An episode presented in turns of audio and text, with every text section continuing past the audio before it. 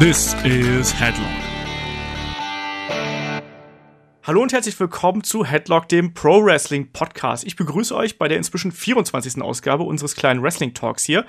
Ich bin der Olaf, ich bin euer Host. In meinem normalen Leben bin ich Journalist. Und an meiner Seite ist zum einen der Kai. Einen wunderschönen guten Tag. Wieder mal dabei. Immer noch, hier steht dazu der Podcast-Szene. Schönen guten Tag. guten Tag. Und der David von MannTV, dem Online-Magazin für Männer. Einen wunderschönen guten Tag. Guten Tag. Und ich habe sogar richtig gesagt. Ja, und wie du es gesagt hast. Wunderschön.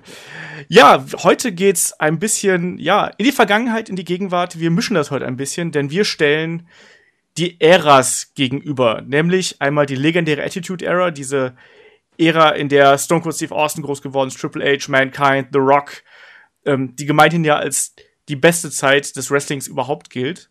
Und dem gegenüber stellen wir die PG-Era, die, naja, kinderfreundliche Era, wo es kein Blut mehr gab, wo es John Cena gab, wo The Mist Champion war, aber auch. Ja, das war geil. War, ich finde das geil. Aber auch, wo es CM Punk zum Beispiel gab und wir, wo wir jetzt uns ja immer noch drin befinden, das darf man auch nicht außen äh, vor lassen. Und wir sehen ja, was gerade bei WWE passiert. Insofern fange ich einfach mal ganz vorne an und würde einfach mal sagen, wir definieren einfach mal die Zeiträume so ganz platt und ähm, beginnen einfach mal bei, bei der Attitude Era. Was würdet ihr denn sagen, ist der entscheidende Moment für den Beginn der Attitude Era? Da gibt es ja mehrere Theorien drüber. David vielleicht, was ist deine? In, in dem Moment, wo äh, Ted Turner 1 zu 1 mit der WCW gegen WWF ging, also damals WWF, heute WWE. Und da halt dann das Geld richtig mal reinbutterte. Im Grunde genommen war, war die Attitude Era ja eigentlich auch ein Zweikampf zwischen den beiden Reichen, äh, Vince McMahon und Ted Turner. Also genau. der Beginn der Monday Night Wars oder was? Würdest du ja, jetzt sagen? Ich, äh, ja, die Wars, die Wars starteten ja eigentlich erst mit der Invasion. Mhm. Nach. Äh, aber die Attitude Era startete da schon irgendwo, weil äh, man plötzlich eine andere Situation hatte in der Wrestling-Welt. WCW Monday Nitro startete ja 1995. Das finde ich jetzt schon persönlich ein bisschen früh für den Start der Attitude Era. Ich würde halt, wenn man ganz früh geht, würde ich halt sagen, das ist die Steve Austin Speech gewesen beim King of the Ring 96, wo also. er die 316 Speech ähm, vom Stapel gelassen hat und dann infolgedessen ja auch ganz viel passiert ist, unter anderem ja auch dann. Wobei da ist auch die Frage, äh, worauf beziehen wir die Attitude Era? Die ist ja eigentlich von WWF ausgegangen, aber meiner Meinung nach war WCW vorher mit der Outsider-Storyline, die war ja vor Steve Austin, oder? Äh, das ging ungefähr zeitgleich los. Also es war, äh, äh ich meine, das, das, das war ein bisschen später. Also The King of the Ring. Äh, also vor den Outsiders kam ja äh, erstmal Alex Luger. Das war ja der, quasi der erste, der gewechselt ist. Genau, das war aber noch 95. Ähm, und ich würde sagen, mit ihm fing es an, weil das war das erste Mal, dass es quasi weg vom Wrestling comichaft hin zum Wrestling, es wirkt echt war. Mhm. Und das ging von WCW aus. Das stimmt, das stimmt. Ich meine, der, der Invasion Angle von der NWO ging ja auch schon früher los. Also das muss man ja, das war der, der äh, Bash at the Beach, da war ja die Gründung der New World Order, das war ähm, Mitte 96, aber dass Scott Hall und Kevin Nash eingegriffen haben, das ging ja schon Ende Ende 95, Anfang 96 los. Aber das sind ja nicht wirklich die Sachen, die man dann, also wenn, wenn ihr jetzt sagst Attitude Era, da denkst du ja eher weniger an äh, WCW, meiner Meinung nach. Genau, das da ist ja halt. Du ja, wenn eher an Stone Cold oder halt auch an Mankind. Also so, wenn es eher in Richtung WWF geht und. Da, da, machen wir doch echt die, die Stone Cold Promo beim King of the Wing. Ja. ja mit seinem 316, wobei wir ja alle das ja nur erlebt haben, weil äh, Triple H sich das vorher verkackt hat. Ja, genau. Ey, ein Hoch auf Triple H. Das Beste, was er jemals gemacht hat. Es gab übrigens sozusagen einen, einen offiziellen Startschuss der Attitude Era und der war übrigens viel, viel später. Ja. Das es war gab doch, nämlich war das den, von Vince McMahon eine Ansprache? Genau. Und das war nämlich am 15. Dezember äh, 1997. Das heißt, das ist sehr viel weiter hinten, als äh, wir das jetzt äh, bis jetzt noch hier veranschlagt haben. Das finde ich halt so lustig, aber da gab es halt sozusagen den offiziellen Moment, wo Vince McMahon gesagt hat, so, ab sofort versuchen wir innovativer zu sein, wir versuchen offener zu sein, wir versuchen direkter und mehr in your face zu sein. Und das war im Prinzip der ganz offizielle Startschuss, wenn es halt sowas noch gebraucht hat von der also Attitude Era. Der, der, wichtige Satz von ihm war ja von wegen so, äh, äh, das ist halt, die Zeiten sind vorbei von Good Guy versus Bad Guy. Und dann kam Roman Reigns raus. Und dann haben sie wieder so, jawohl, da ist er. Ja, aber äh, ich glaube, der Satz war, glaube ich, der, das prägnanteste in dem Moment, weil da hatte der halt quasi das komplette Konzept vom Wrestling vorher eigentlich schon klargestellt. Es war halt immer der, der Gute gegen den Bösen, der Böse immer unfair, der Gute immer fair. Und das war der Moment, wo er einfach sagte, okay, wir heben diese im Grunde genommen eingemeißelte Grundregel vom Wrestling komplett auf. Ganz genau, so sieht's aus. Die PG-Era, das ist natürlich das komplette Gegenstück dazu, die geht. Die fing aber später an, als viele denken, ne? Also offiziell, also soweit ich weiß, fing die, glaube ich, Ende 2008 an, wo es Genau. wo dann die mega gute Storyline, die wirklich saugut geschrieben war, mit äh, Donald Trump war. Wo dann äh, die ganzen äh, Guest-Hosts kamen. Das Also war ganz schrecklich, ja. Ich, ich würde den, den Start auch wirklich in dem Bereich legen. Ich habe mir jetzt, jetzt letztens noch äh, Royal Rumble von 2005, 2006 und Co. angeguckt. Sechs ist geil, oder? Sechs ist Und richtig geil. ähm, ja, wa- was halt da auffallend war, beziehungsweise ich auch verdrängt hatte, ich hatte eigentlich gedacht, das wäre schon so PG-Era, aber das war es doch gar nicht. Es war auch da schon brutal und, und auch schon mal blutig und so. Das, das fing doch deutlich später an, die PG-Era, als wir dachten. Das war doch, glaube ich, auch, weil die Frau vom Vince doch äh, Senatorin werden wollte, oder? Ja, ja, ja, das war eine, ein Grund dafür. Im Prinzip, das ist ja eigentlich auch das Interessante, wieso solche Errors im Prinzip starten. In der, die Attitude Era ist im Prinzip aus der Not geboren worden. WWE hatte massive Competition, also Wettbewerb durch WCW und es, du, es musste was passieren, ansonsten wäre WWE pleite gegangen. Die PG-Era wiederum ist daraus entstanden, dass man neue Märkte erschließen wollte und dass man sozusagen ein familienfreundlicheres Produkt machen wollte. Das heißt, die Attitude-Era ist aus sich selbst gewachsen, während die PG-Era eigentlich ein künstliches Produkt von Marketing und Machtmenschen ist, oder? Aber wenn du überlegst, dieses ganze Era-Ding, das war ja eigentlich auch, du hattest halt damals die Attitude-Era, dann hast du diese Ruthless Aggression-Era und danach haben eigentlich immer alle gesagt, okay, was jetzt kommt, muss halt auch irgendwie einen dummen Namen haben, der ein bisschen catchy ist. Ja, aber Also- es ist ja auch richtig, dass es die PG-Era ist, weil das ist schon. Ja, ja, sehr klar, sicher wenn du das schon. aktuell anschaust oder der letzten Jahre und dann mal zehn Jahre einfach zurückgehst, das, das ist. Uff. Ja, aber ich meine, wenn du jetzt überlegst, die, es gibt eigentlich nicht nur die PG-Era, es gab ja auch die Reality-Era, dann gab es die New-Era. Ich glaube, bei den Wrestling-Fans allgemein ist halt äh, wirklich Attitude Era und dann kommt PG. Ja, Ja, das auf jeden Fall. Ruthless Aggression Era, die, die ist natürlich auch da, aber die, die zählt eigentlich noch ein bisschen mit zum, das ist so der Nachklang von Attitude. Ich finde auch, dass diese Ruthless Aggression Era ist halt eben auch, da muss man dazu sagen, dass es halt eben sozusagen im Zeitraum zwischen 2002 und 2008 im Prinzip da Brock Lesnar ist groß geworden, Kurt Angle, äh, John Cena. natürlich. die, diese Standardsachen von Attitude drin waren. Also es gab halt immer noch die Playmates, die Genau. wurden immer noch gepusht, es gab immer noch Blut. Es war halt einfach nur ein anderer Name, aber es war halt schon quasi im Geiste der Attitude Era. Genau. Ich fand Also, Ruthless Aggression auch besser als Attitude. Hat er nicht gesagt. Muss, ich mu- musste jetzt raus, ey, das musste jetzt Du bist raus. direkt raus hier. Ich Du glaube, wir müssen raus. dein Alter dann verraten, dann, dann können wir wieder. Genau, ich bin nämlich 15. Deswegen Nein. darf er, darf er jetzt inzwischen auch seit einem Jahr, darf er jetzt auch endlich die Attitude Era Sendung im Network sehen. genau. Ich hatte noch so äh, Parental Guidance, weißt du, meine Mama muss immer Passwort eingeben. genau. Hat sie doch immer nicht verraten, weil sie nicht vertraut. Das ja interessant ist, du hast ja gesagt, äh, die PG-Era wurde ja gemacht, um neue Märkte zu erschließen. Äh, was ja auch an sich klappte, aber wenn man sich halt gerade den Verlauf der Einschaltquoten von den letzten 15 Jahren zum Beispiel anschaut, ist das schon sehr auffallend zu sehen, dass bei ab PG es ziemlich nach unten ging. Aber, du, aber, aber ich finde, du kannst davon nicht ausgehen. Das ist halt auch, du, du machst ja den besten Content, wenn du irgendwie in Konkurrenz stehst, weißt du?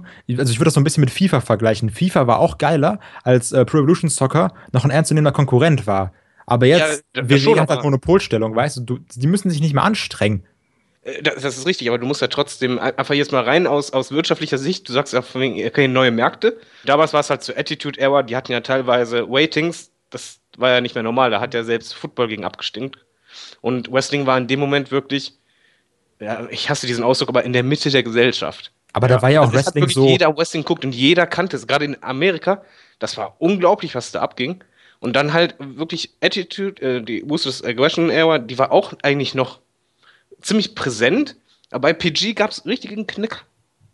Aber, Das aber kannst das war das auch damals noch so der neue Shit, weißt du? Das war so, bam, Wrestling ist auf einmal mega groß geworden. Vorher gab es zwar auch Wrestling, das war auch bekannt oder sowas, aber dann ging es ja erstmal, da wurde es ja Mainstream, sage ich jetzt mal, weißt du? Klar, dass es dann halt mehr, mehr Leute gab, die das geguckt haben. Ja, Mo- Moment, äh, okay, Moment. Können, wir- inhaltlich jetzt vielleicht so machen, äh, zu sagen, was, was die Attitude Era ausmachte?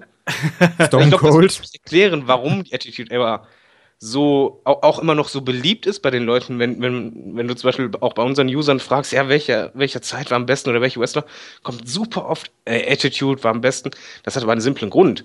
Weil die Attitude Era hatte halt auch, natürlich durch den War, äh, hatte es halt so einen gewissen, wie soll man sagen, du wusstest nicht, was passiert. Alles war möglich. Ich sag nur einfach Brian Pillman Storyline mit Mhm. äh, Steve Austin. Es war alles möglich. Du, wenn, du was, wenn du nicht eingeschaltet hast, hättest du was mega Großes verpassen können. Genau. Das, Das war ja der Trick, dass eigentlich, eigentlich bei jeder Sendung passierte halt irgendwas, was abgefahren war. Sei es jetzt, dass ein neuer Charakter debütiert ist, dass irgendeine Storyline halt einfach over the edge gegangen ist im Prinzip. Also einfach, wo irgendwas ganz furchtbar krasses passiert ist irgendwie oder Titelwechsel oder sonst irgendwas. Auf jeden Fall ist halt eben immer was passiert. Und es war auch immer eine Kontroverse dabei. Und da hat ja Eric Bischoff schon damals immer gesagt, eine Controversy creates cash. Und damals hat es halt dann eben auch viel Aufmerksamkeit kreiert einfach. ich gehe jetzt immer so ein bisschen Richtung PG verteidigen. Ich habe euch trotzdem lieb. Auf jeden Fall. Äh, Attitude Era wird auch krass romantisiert, so nach dem Motto, das ist sowieso das erste Spiel, was du damals gespielt hast, ist eh das geilste. Spielst du es heute? Du hast noch dieses Feeling, okay, ist schon geil, aber sieht eigentlich nicht mehr so hammer aus. Und Moment. Attitude Era hatte auch, Angucken. Mach das mal ne, mit. klar, das kannst du dir angucken, Gut sicher. sind. Aber man vergisst halt auch, wie viel Müll die Attitude Era hatte. Die hat auch sehr, sehr, sehr viel Müll. Ne? Da hat er recht. Also, aber das ist immer so, denkst du, Attitude Era, geiler war ja nur Stone Cold und der Montreal Screwjob und Undertaker gegen Mankind.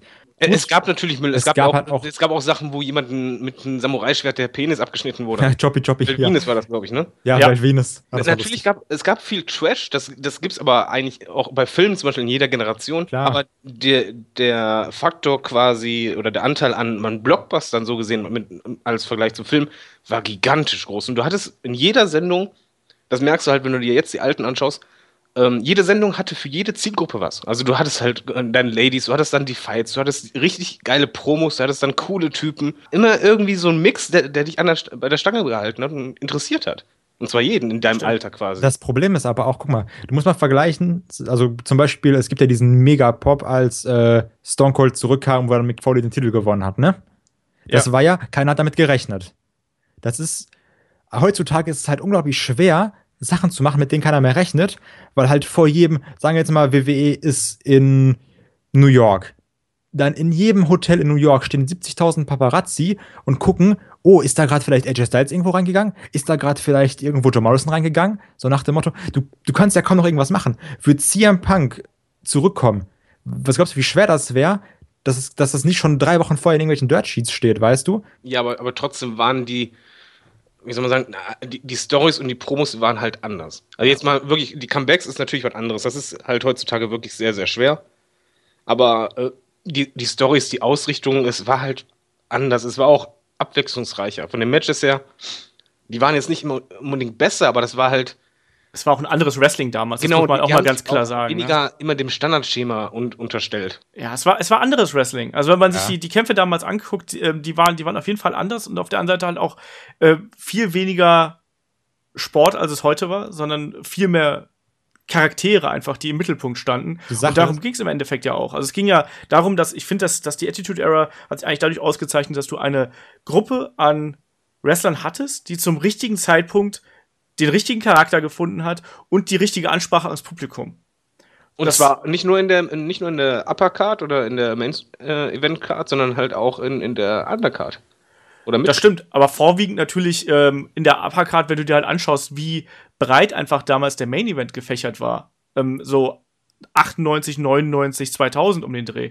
Das war ja schon krass. Da hattest du ja im Prinzip, da war jeder Main Event war halt wirklich hauptkampfwürdig, wie du es ja heutzutage ja nicht immer so hast, weißt du, wo du, weil du immer mal jemanden hast, der vielleicht noch nicht ganz so weit ist und trotzdem halt nach oben gepusht wird. Damals war es halt eben so mit Leuten wie dem Undertaker, wie Mankind, Steve Austin, The Rock, Triple H, der hinter dazu kam, dann sogar vielleicht The Big Show, der zwar noch nicht ganz so weit war, aber trotzdem, den man auch mal da einsetzen konnte.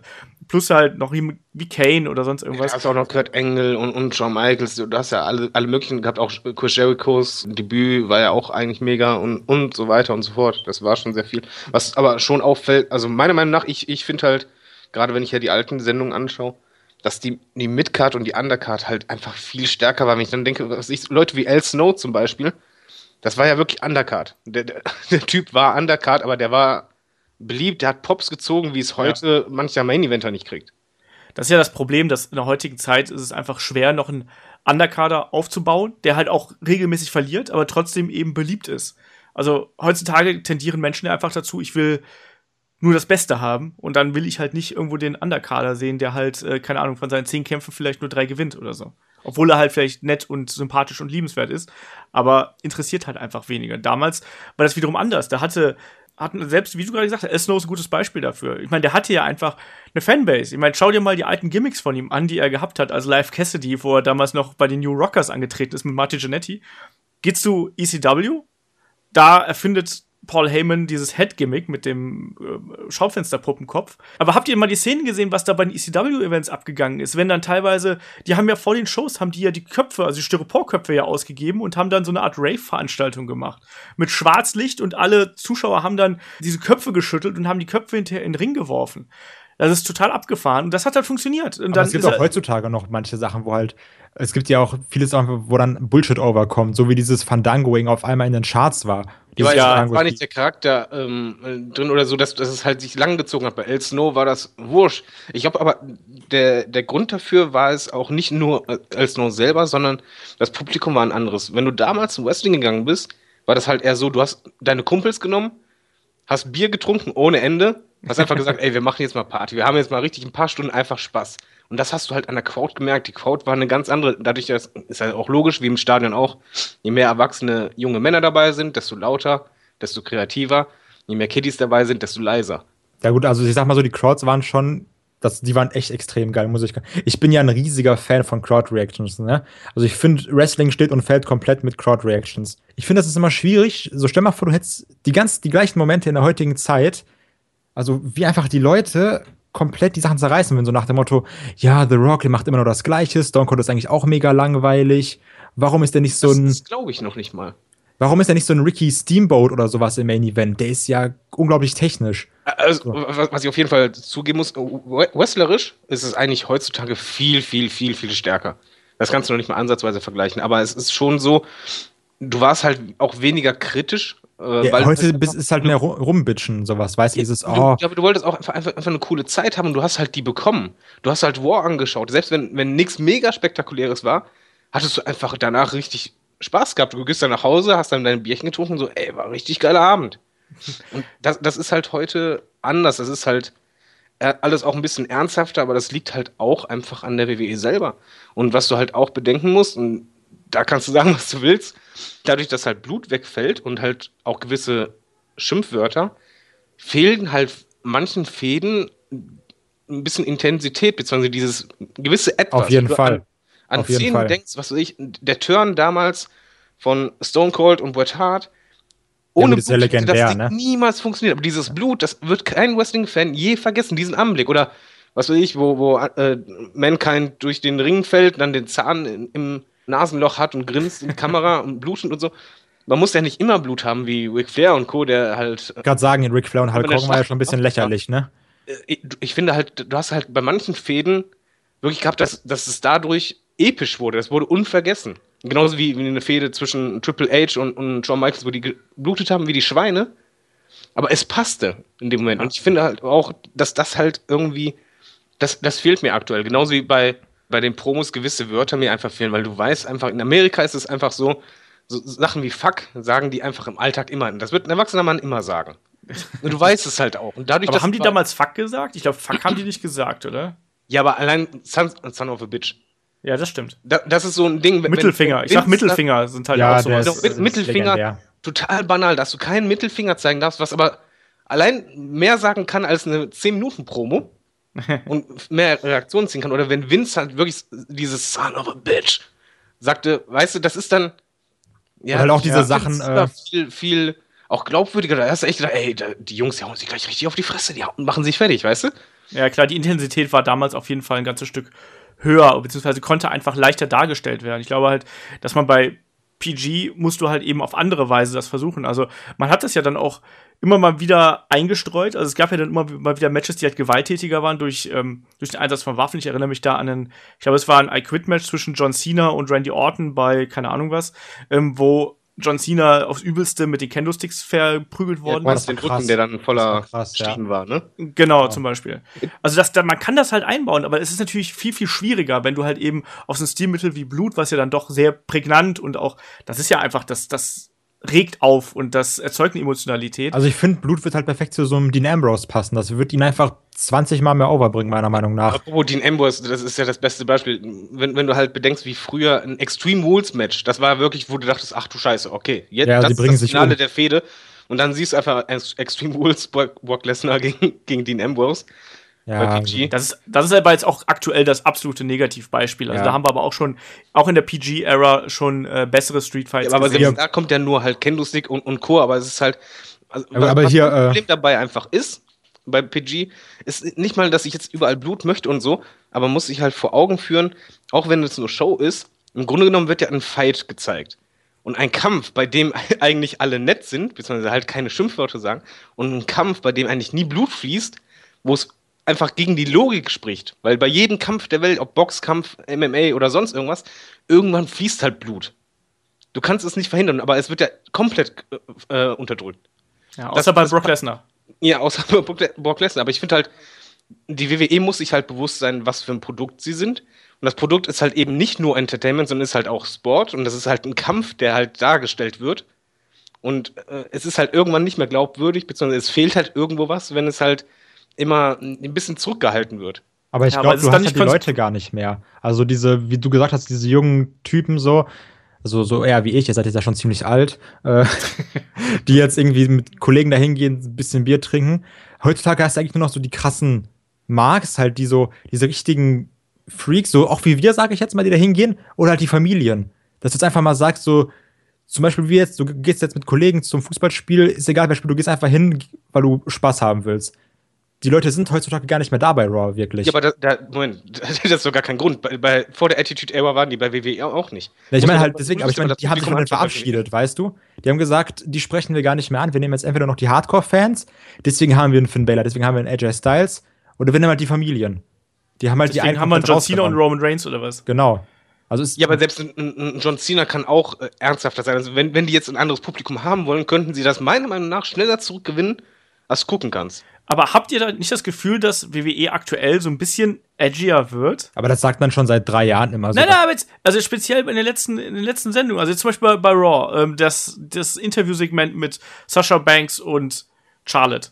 Also so explizite sexuelle Anspielungen wie da habe ich schon lange nicht mehr bei WWE gehört, wie es da war. Das, Wann war noch mal es die auf jeden Fall ab und an merkst du es jetzt ein bisschen, aber du merkst im nächsten Moment aber auch, dass dann es nicht weitergeht. Ja, das war doch auch so wie als, ich weiß nicht mehr, wer das war, diese Anspielung gemacht hat mit Charlottes äh, Bruder, der da gestorben ist. Alle auch so wird WWE jetzt wieder TV14, nur weil halt einmal sowas gedroppt wurde, weißt du? So, Also das ist halt einmalig. Und Das Problem ist halt, du weißt doch, es ist einmalig. Es ist halt cool.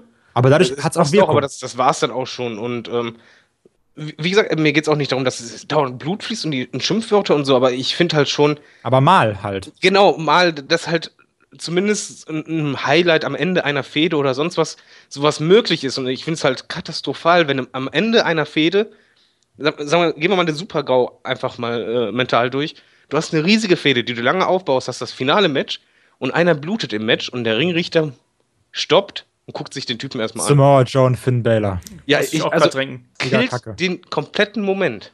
Und Ja. zwar für beide. Ja. Das, ja, komplett. Oder du hast halt eine Fehde, die auf Hass aufbaut und dann kommt sowas raus wie damals bei Triple H gegen Randy Orton bei WrestleMania. Wo du erwartet hast, dass sich die beiden die Grütze aus dem Klopf, Kopf kloppen und dann passiert eigentlich gar nichts. Genauso wie bei Triple H gegen Roman Reigns, wo du einfach nur ein 0815 Wrestling-Match hast. Ja, Ja, das war also das ist halt das, was ich meine. Das Problem ist halt auch, vor der Sendung hatte ich mir halt überlegt, okay, welche Highlights erinnerst du dich jetzt an den letzten Jahren? Es gab immer wieder ab und an Highlights, aber das waren meistens Promos. Und es waren ganz selten Matches. Oder so ein Moment, wo, wo man einfach diesen Kameraengel im Kopf hat und dann sieht, wie einer schrie oder so, so bestimmte Emotionen hatten.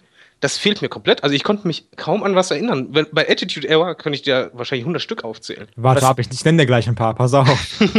Da- Das Problem ist einfach auch, du kannst halt dieses Einmalige, dieses ep- Epische schwer aufbauen, weil du ja limitiert bist. Du, die zeigen im Ring unglaubliche Sachen, aber trotzdem fehlt dieses letzte Etwas für mich.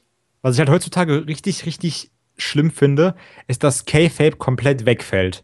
So, du hast dann irgendwie den auf Twitter und dann ist hier nochmal der WWE Snapchat-Account und dann ist da Bray Wyatt, der der Eater of Worlds ist, der retweetet dann erstmal was von Don't Be a Bully, denkst du so, hm, weiß ich nicht. Passt nicht so ganz. Finde ich Aber komisch. Moment mal, also wo wir gerade bei K-Fape sind, ist nicht gerade die Attitude Era der Beginn des Todes von K-Fape? Ich, ich wollte gerade sagen, also eigentlich hast du ja jetzt aktuell die besten Möglichkeiten, das auszunutzen. Wenn du Attitude machen würdest, dann wäre das jetzt ideal. Weil früher, überleg mal, einfach die Promos von Shawn Michaels gegen Bret Hart zum Beispiel, wo es halt richtig unter die Gürtellinie ging. Ja, das stimmt, ja. Und das waren nicht die einzigen. Also du hattest immer wieder diese Live-Anspielungen und gerade das war das Interessante, dass halt jemand, außer Undertaker, er war der Einzige, der es durchgezogen hat, Das stimmt. aber jeder andere hat K-Fape gebrochen und es passte auch immer.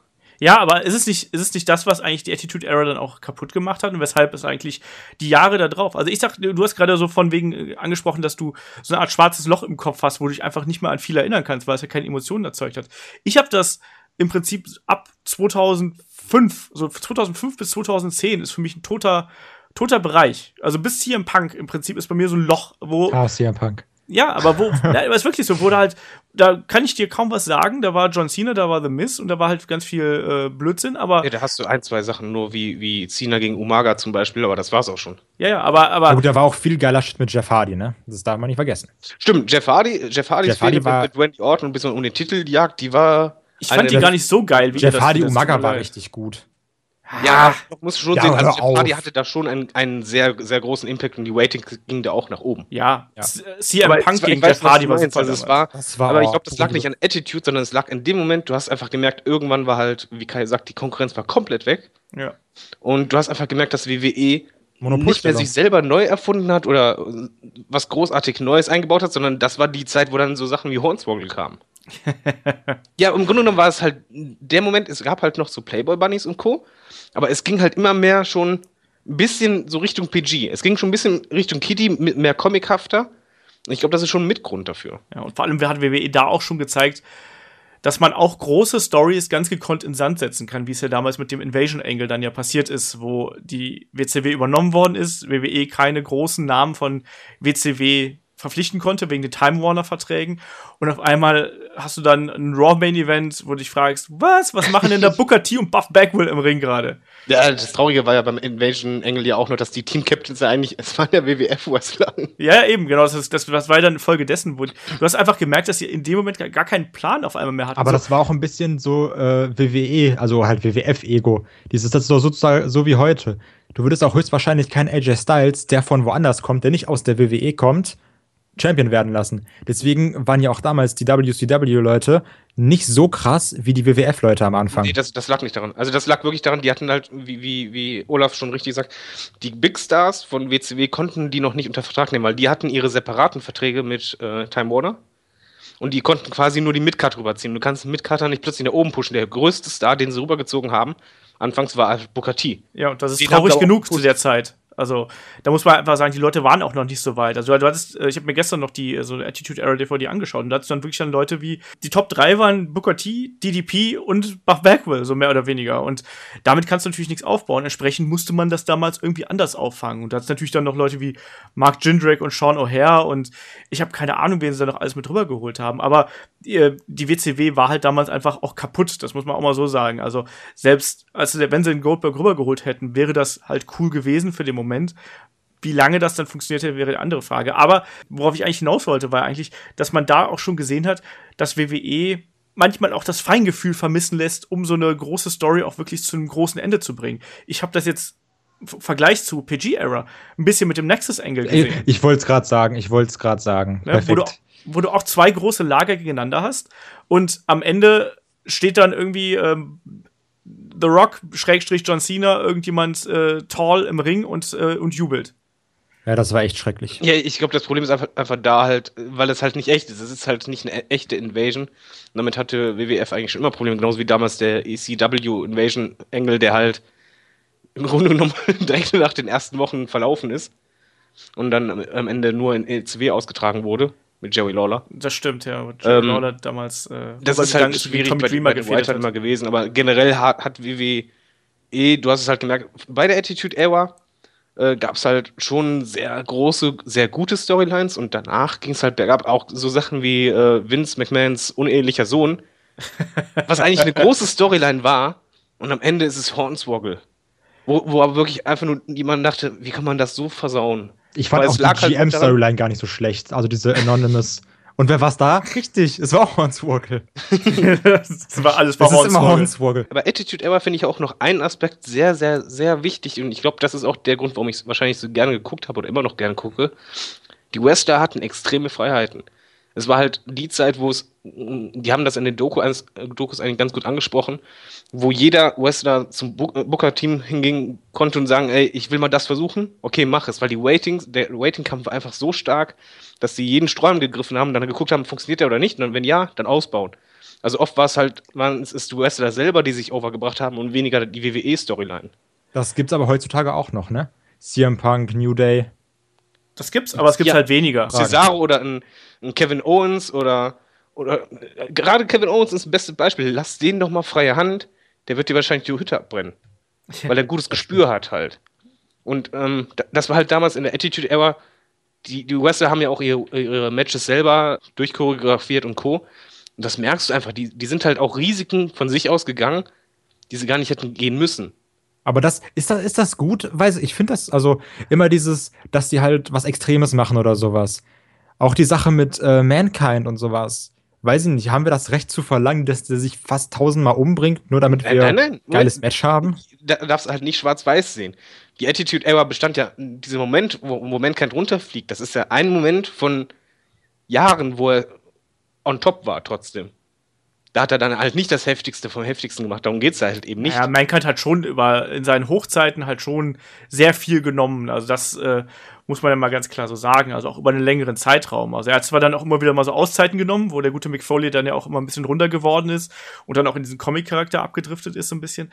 Aber nichtsdestotrotz war das halt schon eine Zeit, wo gerade er extrem viel genommen hat. Also das hat er ja auch selber ja mehrfach mehrfach gesagt, dass er da halt auch. Ja, äh, natürlich, aber ich will halt nur sagen, man darf jetzt die Attitude Era, also nicht den Fehler machen, das darauf zu reduzieren. nee, aber Weil ich glaube das auch, war da einfach viel zu groß und jeder hat halt quasi, ich, ich glaube, jeder Mensch weiß, wo seine eigenen Stärken am besten liegen. Und das hast du Aber- halt damals gemerkt, dass die alle ihre eigenen Stärken irgendwo eingebracht haben. Aber eine Sache, jetzt wo wir gerade bei Mankind sind, eine der schlimmsten Sachen, ganz ehrlich, die ich finde, The Rock vs. Mankind, Royal Rumble 1999. wo The Rock also- die Nerven verloren hat und Also, äh, weiß ich Mankind komplett muss man auch nie, wieder sehen, ehrlich nicht. Ja, Aber das also- ist, wie gesagt, ein Moment von wie vielen Jahren und wie vielen Matchen.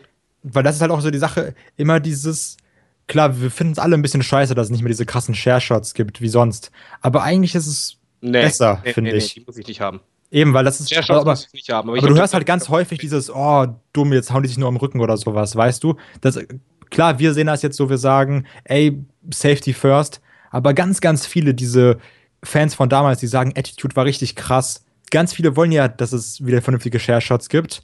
Das ist dann eher, eher ein kleiner Teil. Ich, ich glaube, jeder normale Mensch merkt schon, ein Share-Shot, das kann nicht gut sein, aber das heißt ja nicht, dass das andere äh, dadurch wegfallen muss. Wie gesagt, denk nicht zu sehr ins Extreme, finde find Ja, ich. sicher, halt. klar. Ähm, Attitude Era bestand halt nicht nur aus, aus diesen Share-Shots, allein von den Promos. Jetzt gehen wir mal komplett weg von Brutalität. Die Promos hatten einfach sehr, sehr viel Style, Coolness-Faktor. Ja, dann gehen wir doch auf die geilste Viele waren halt auch ein, oder? überraschend. Ich meine, du hast halt teilweise Promos gehabt, sagen wir zum Beispiel mit, Steph im Ring und dann dazu äh, am besten noch Chris Jericho. da, da fiel jetzt einfach, das, das war Spaß. Du hast, hast dir das angeguckt, du konntest dir das echt 10 Minuten lang oder 20 Minuten lang anschauen und du warst einfach am Grinsen, weißt du, du hast, hast Spaß gehabt. Da kamen überraschende Sachen, die du halt nicht vorhergesehen hast an Sprüchen oder sonst was. Genauso wie mit Rock und Co aber auch genauso gut andere äh, Promos, die halt extrem ernsthaft waren und, und du dir echt gedacht hast, ach du Scheiße, die hauen sich gleich kaputt.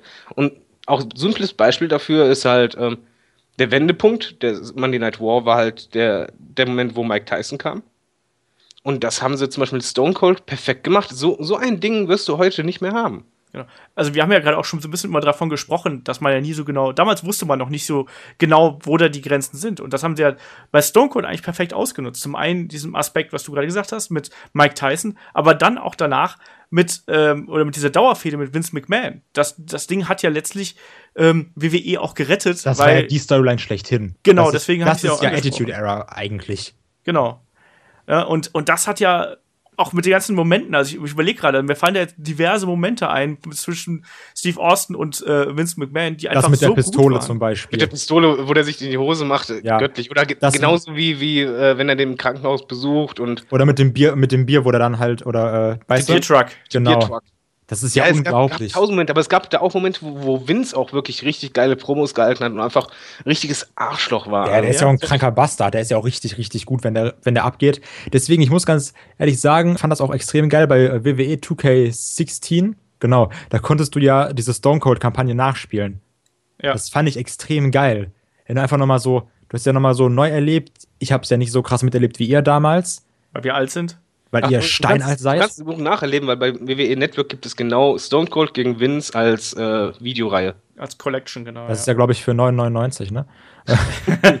nee, es, ich, ich, ich habe mir das letztens angeschaut und da ey, so viele ja. star starke Storylines und da war es halt auch, wie ich halt sag, dieses, dieses Son, of, Son of Bitch von, von Vince, weißt du, das, das kam so passend drüber, das passte so perfekt in diese Atmung und das könntest du aber heute nicht mehr haben.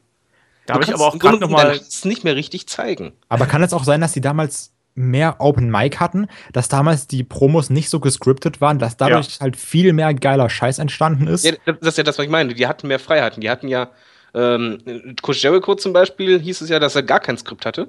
Das, dass er einfach nur die Minutenzahl hatte und dann mach mal. Er hat es halt auch drauf, weißt du, das meine ich. So, ist halt schwierig, wenn du dann so einen Roman hast, der dann eine geschriebene Promo hat. Also. diese Promo werden wir auf ewig auf der Gute alte Bohnen-Promo. Hör auf, die Märchen-Promo. Ich glaube, die haben wir in fast jedem Podcast jetzt drin. Ich glaube auch, ja. Aber, ja, ja, aber das ist ein super Beispiel dafür, weil ähm, wenn, wenn du freie, äh, freie Wahl hast und freie Hand hast und halt Talent hast, das ist natürlich wichtig. Ja. Aber ein Kevin Owens zum Beispiel, wenn du dem sagen würdest, man willst jetzt 20 Minuten lang eine Promo halten, du hast freie Hand, würde der sofort sagen, jo. Und er würde was Gutes dabei rausbringen. Aber das haben die heute nicht mehr die haben halt schon ihre Vorgaben. Und das Problem ist einfach, dass das Booker T ja auch alles vorgibt. Die, die wissen ja schon den Verlauf, die sagen dir auch wegen, okay, wir ändern jetzt doch das alles und so weiter. Ich verstehe mal Booker T. das Booker T. Sagen, sagen wir das Writing-Team. Okay. Und das, das merkst du halt. Und ich finde, gerade dieser Aspekt macht es halt sehr berechenbar, weil halt die Promos, das größte Opfer davon ist halt John Cena, der viel, viel mehr am, am Mick kann, was man, glaube ich, auch weiß. Ich finde, der ist aber auch so gut. Also ich finde, der ist auch heutzutage immer noch gut. Ja, aber der, die Promos sind halt total Schema Also du hast im Grunde, du weißt genau, ja, wie der Aufbau ist, Schema F, das stimmt. Wie, wann er lauter wird, dass er am Ende sagt von so, ich gebe nie auf. Aber es ist halt immer, immer derselbe, immer, immer das, das Gleiche. Du hast halt nie, nie eine Variation. Dabei kann er zum Beispiel sehr gut improvisieren, meiner Meinung nach, am Mick. Ja. Das kann er halt nicht zeigen. Und das ist halt meiner Meinung nach eines der größten Makeln bei der PG, dass alles so stark geskriptet wirkt. Ja, das stimmt. Es hat man übrigens jetzt auch diese Woche wieder gesehen, dass John Cena gerne auf so zwei Schienen geht. Das eine ist die Never Give Up Schiene und die andere ist die I Love What I Do Schiene. Also ja, das, das schon. Das was ist mir jetzt heute oder nicht heute gestern, als ich die die Raw Sendung gesehen habe, ist mir jetzt wieder extrem aufgefallen in der Promo gegen AJ Styles, wo er dann gesagt hat, so ich bin doch hier, weil ich genau das liebe und das hat er glaube ich jetzt die letzten fünf Jahre schon tausendmal gesagt. Aber was ich halt trotzdem krass finde auch, du hast trotzdem so, ich weiß nicht, ob ihr dann auch so feiert wie ich, Enzo Amore den ich komplett geil finde. Ja. Ich glaube sogar, dass der ein bisschen ähm, zum Beispiel beim Battleground kein, sich nicht am Skript gehalten hat. Das glaube ich auch, ja. Weil das hast du schon gemerkt, aber in dem Moment, wo du es gemerkt hast, ging auch das Publikum direkt hoch. Und ich, ich, glaube, das ist ja auch dieses einfach mal, mal überrascht werden. Das heißt ja nicht, dass du jetzt mit den fettesten Engel kommst oder sonst was, aber so irgendwo das Gefühl hast, okay, du weißt jetzt nicht immer genau, was passiert. Aber zum Beispiel auch bei War, gehen wir mal ein halbes Jahr zurück, die War-Sendungen waren alle gleich. Du hattest immer eine Standard-Start-Promo, dann die paar Füller-Matches, ab und zu dann wieder die kleine Promo, die das wieder gepusht hat. Und am Ende hattest du dann dieses Multiman-Tag-Team-Match. Das war auch ein Vorteil der Attitude Era. Du hattest auch Raw nur zwei Stunden damals, glaube ich, ne? Ja. Ja.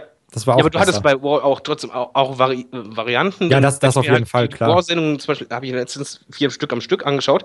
Die waren alle unterschiedlich. Wobei ja, ich echt sagen muss, dass mir das fast ein bisschen zu viel ist. Wenn so, also, also das, das Ding ist ja, ich fand ja, dass die Attitude Era ist ja geil, aber es ist halt auch so, Informationen und Gags und Sprüche und Action wie mit dem Maschinengewehr, ne? Also das ist halt, finde ich auch schon relativ anstrengend einfach, wenn du dir das so am Stück angucken möchtest. Ah, geht. Also ich, ich habe mich zurückgelehnt, habe mir das angeschaut. Ich hatte jetzt kein Problem, irgendwas zu folgen. Aber ähm, ich, ich fand es halt abwechslungsreicher, weil es halt einfach nicht dieses. Bei, bei der WWE, find, äh, vom Gefühl her würde ich halt sagen, so ab. Wann hattest du gesagt, hast, hast du das schwarze Loch? Äh, so 2005, 2006 um den Dreh. Ja, sagen wir so, ab 2005, 2006 hast du halt wirklich gemerkt, wie die sich zurückgelehnt haben und halt im Grunde genommen, wenn du, wenn du weißt, dein, dein Produkt funktioniert, du hast keine große Konkurrenz, dann ja, wärmst du halt alte Sachen wieder auf und Co. Aber ab da ging es halt schon Äh, als wenn die sich halt wirklich zurückgelehnt hätten vom Mhm. Booking her. Es gab ab und an dann den Versuch einer großen Storyline, der war dann komplett ruiniert. Aber Ja. es, es wirkte halt weniger von wegen, ey, wir müssen jeden overbringen, ne? Selbst, selbst Undercard, die ist wichtig, ne? Jeder ist wichtig, wir müssen die pushen richtig und was, was Gutes probieren. Attitude-Zeit hattest du auch, Wrestler, die sind in der Undercard verschwunden, wirst nie wieder dich dran erinnern. Aber du hattest halt so viel andere, die gepusht wurden, die irgendwie eine Storyline hatten. Und sei die noch so bescheuert, aber alle hatten irgendwas. Ja, aber ich habe heute noch eine, ein schönes Video gesehen zu, zu Superstars aus der Attitude Era, an die sich keiner mehr erinnert. Sowas wie Biva Cleavage. Haben wir das alle von What Culture geguckt? Ich Ja, glaube ja. Ja, okay, Klar. gut. Ich stimme da auch mit Kai so ein bisschen überein, dass man auch teilweise die Attitude Era so ein bisschen romantisiert. Das heißt, damals war halt irgendwie alles innovativer und rauer und echter und so, aber gleichzeitig hattest du auch ganz viel Schrott, der dazwischen kam. Ohne Ende. Ich sag nur, diese, dieser Käsetyp, der, die- diese riesige Leib Käse, der rumgelaufen ist. Kannst du dich ich weiß- erinnern? Mit Al Snow gab es doch die. Ich kann die mich dran erinnern, aber ich weiß, das war bei WrestleMania 2000, ist ja auch mitgelaufen. Wo Ja, ja. Ist dann nur mit Steve Backman gefehlt. kassiert und so. Totaler Ja. Schrott. Du hast, hast bei Attitude, im Grunde dadurch, dass sie ja alle Ideen eingeworfen haben, hattest du wirklich sehr, sehr viel Schrott. Ich, ich, ich finde halt, Mut wird eigentlich immer belohnt. Beim Mut kommt viel Schrott dabei raus, aber meistens das Gute, was dabei rauskommt, ist richtig gut. Ja, das stimmt schon. Und das, Das hast du halt gemerkt. Aber haben wir jetzt auch irgendwas Positives, was wir aus den letzten Jahren so ein bisschen mitnehmen können, wo wir Warte, sagen ich will können? noch eine Sache sagen zu Attitude, danach gebe ich euch eine Liste an geilen Sachen zu PG.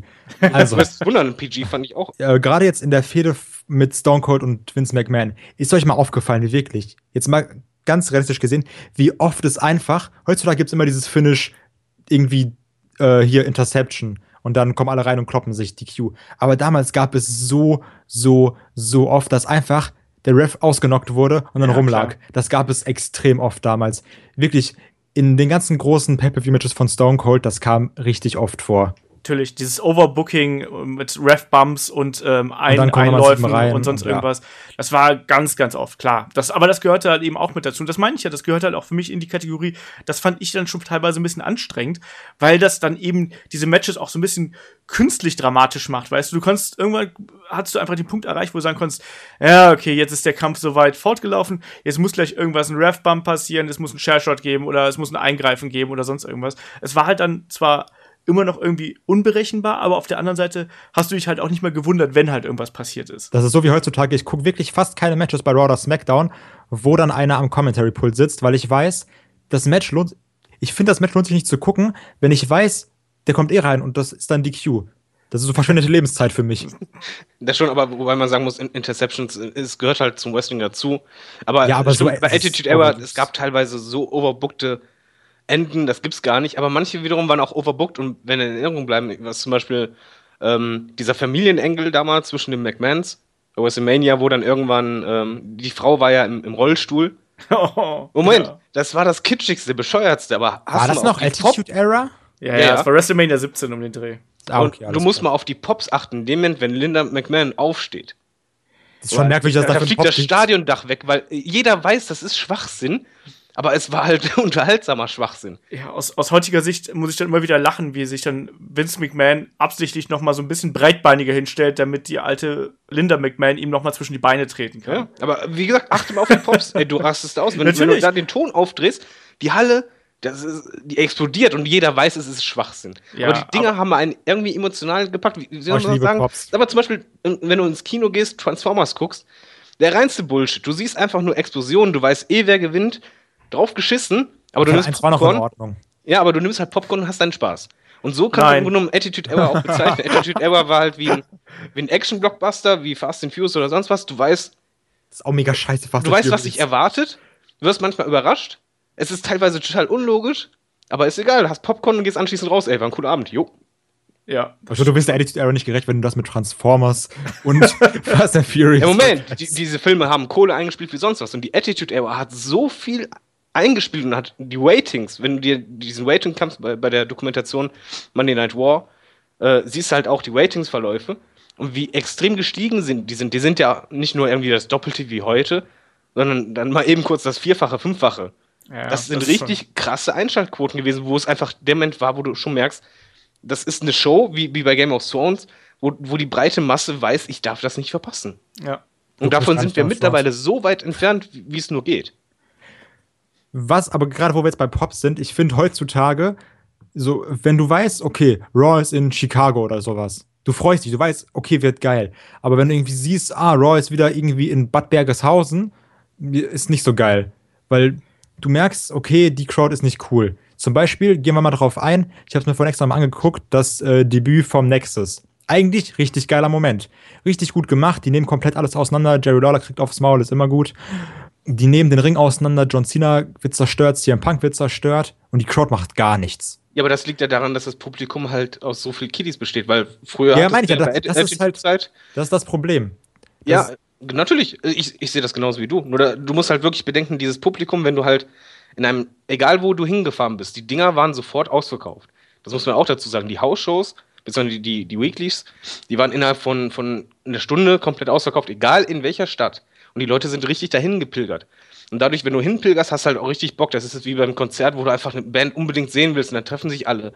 Und es waren halt, die ganze Halle war voll mit Hardcore-Fans. Deswegen meine ich ja, heute hast du ja noch diese Städte zum Beispiel. Money in the Bank, Chicago, Cena gegen Punk. Ja, Komplett wirklich? Eskalation, ausgerastet. Ich hab, ich hab das wirklich ungelogen. Mindestens 40 Mal schon geguckt. Jedes ja, Mal. Nur, nur den Entrance, ne? Nur den Entrance. Ja, ja, ja, das ist unfassbar.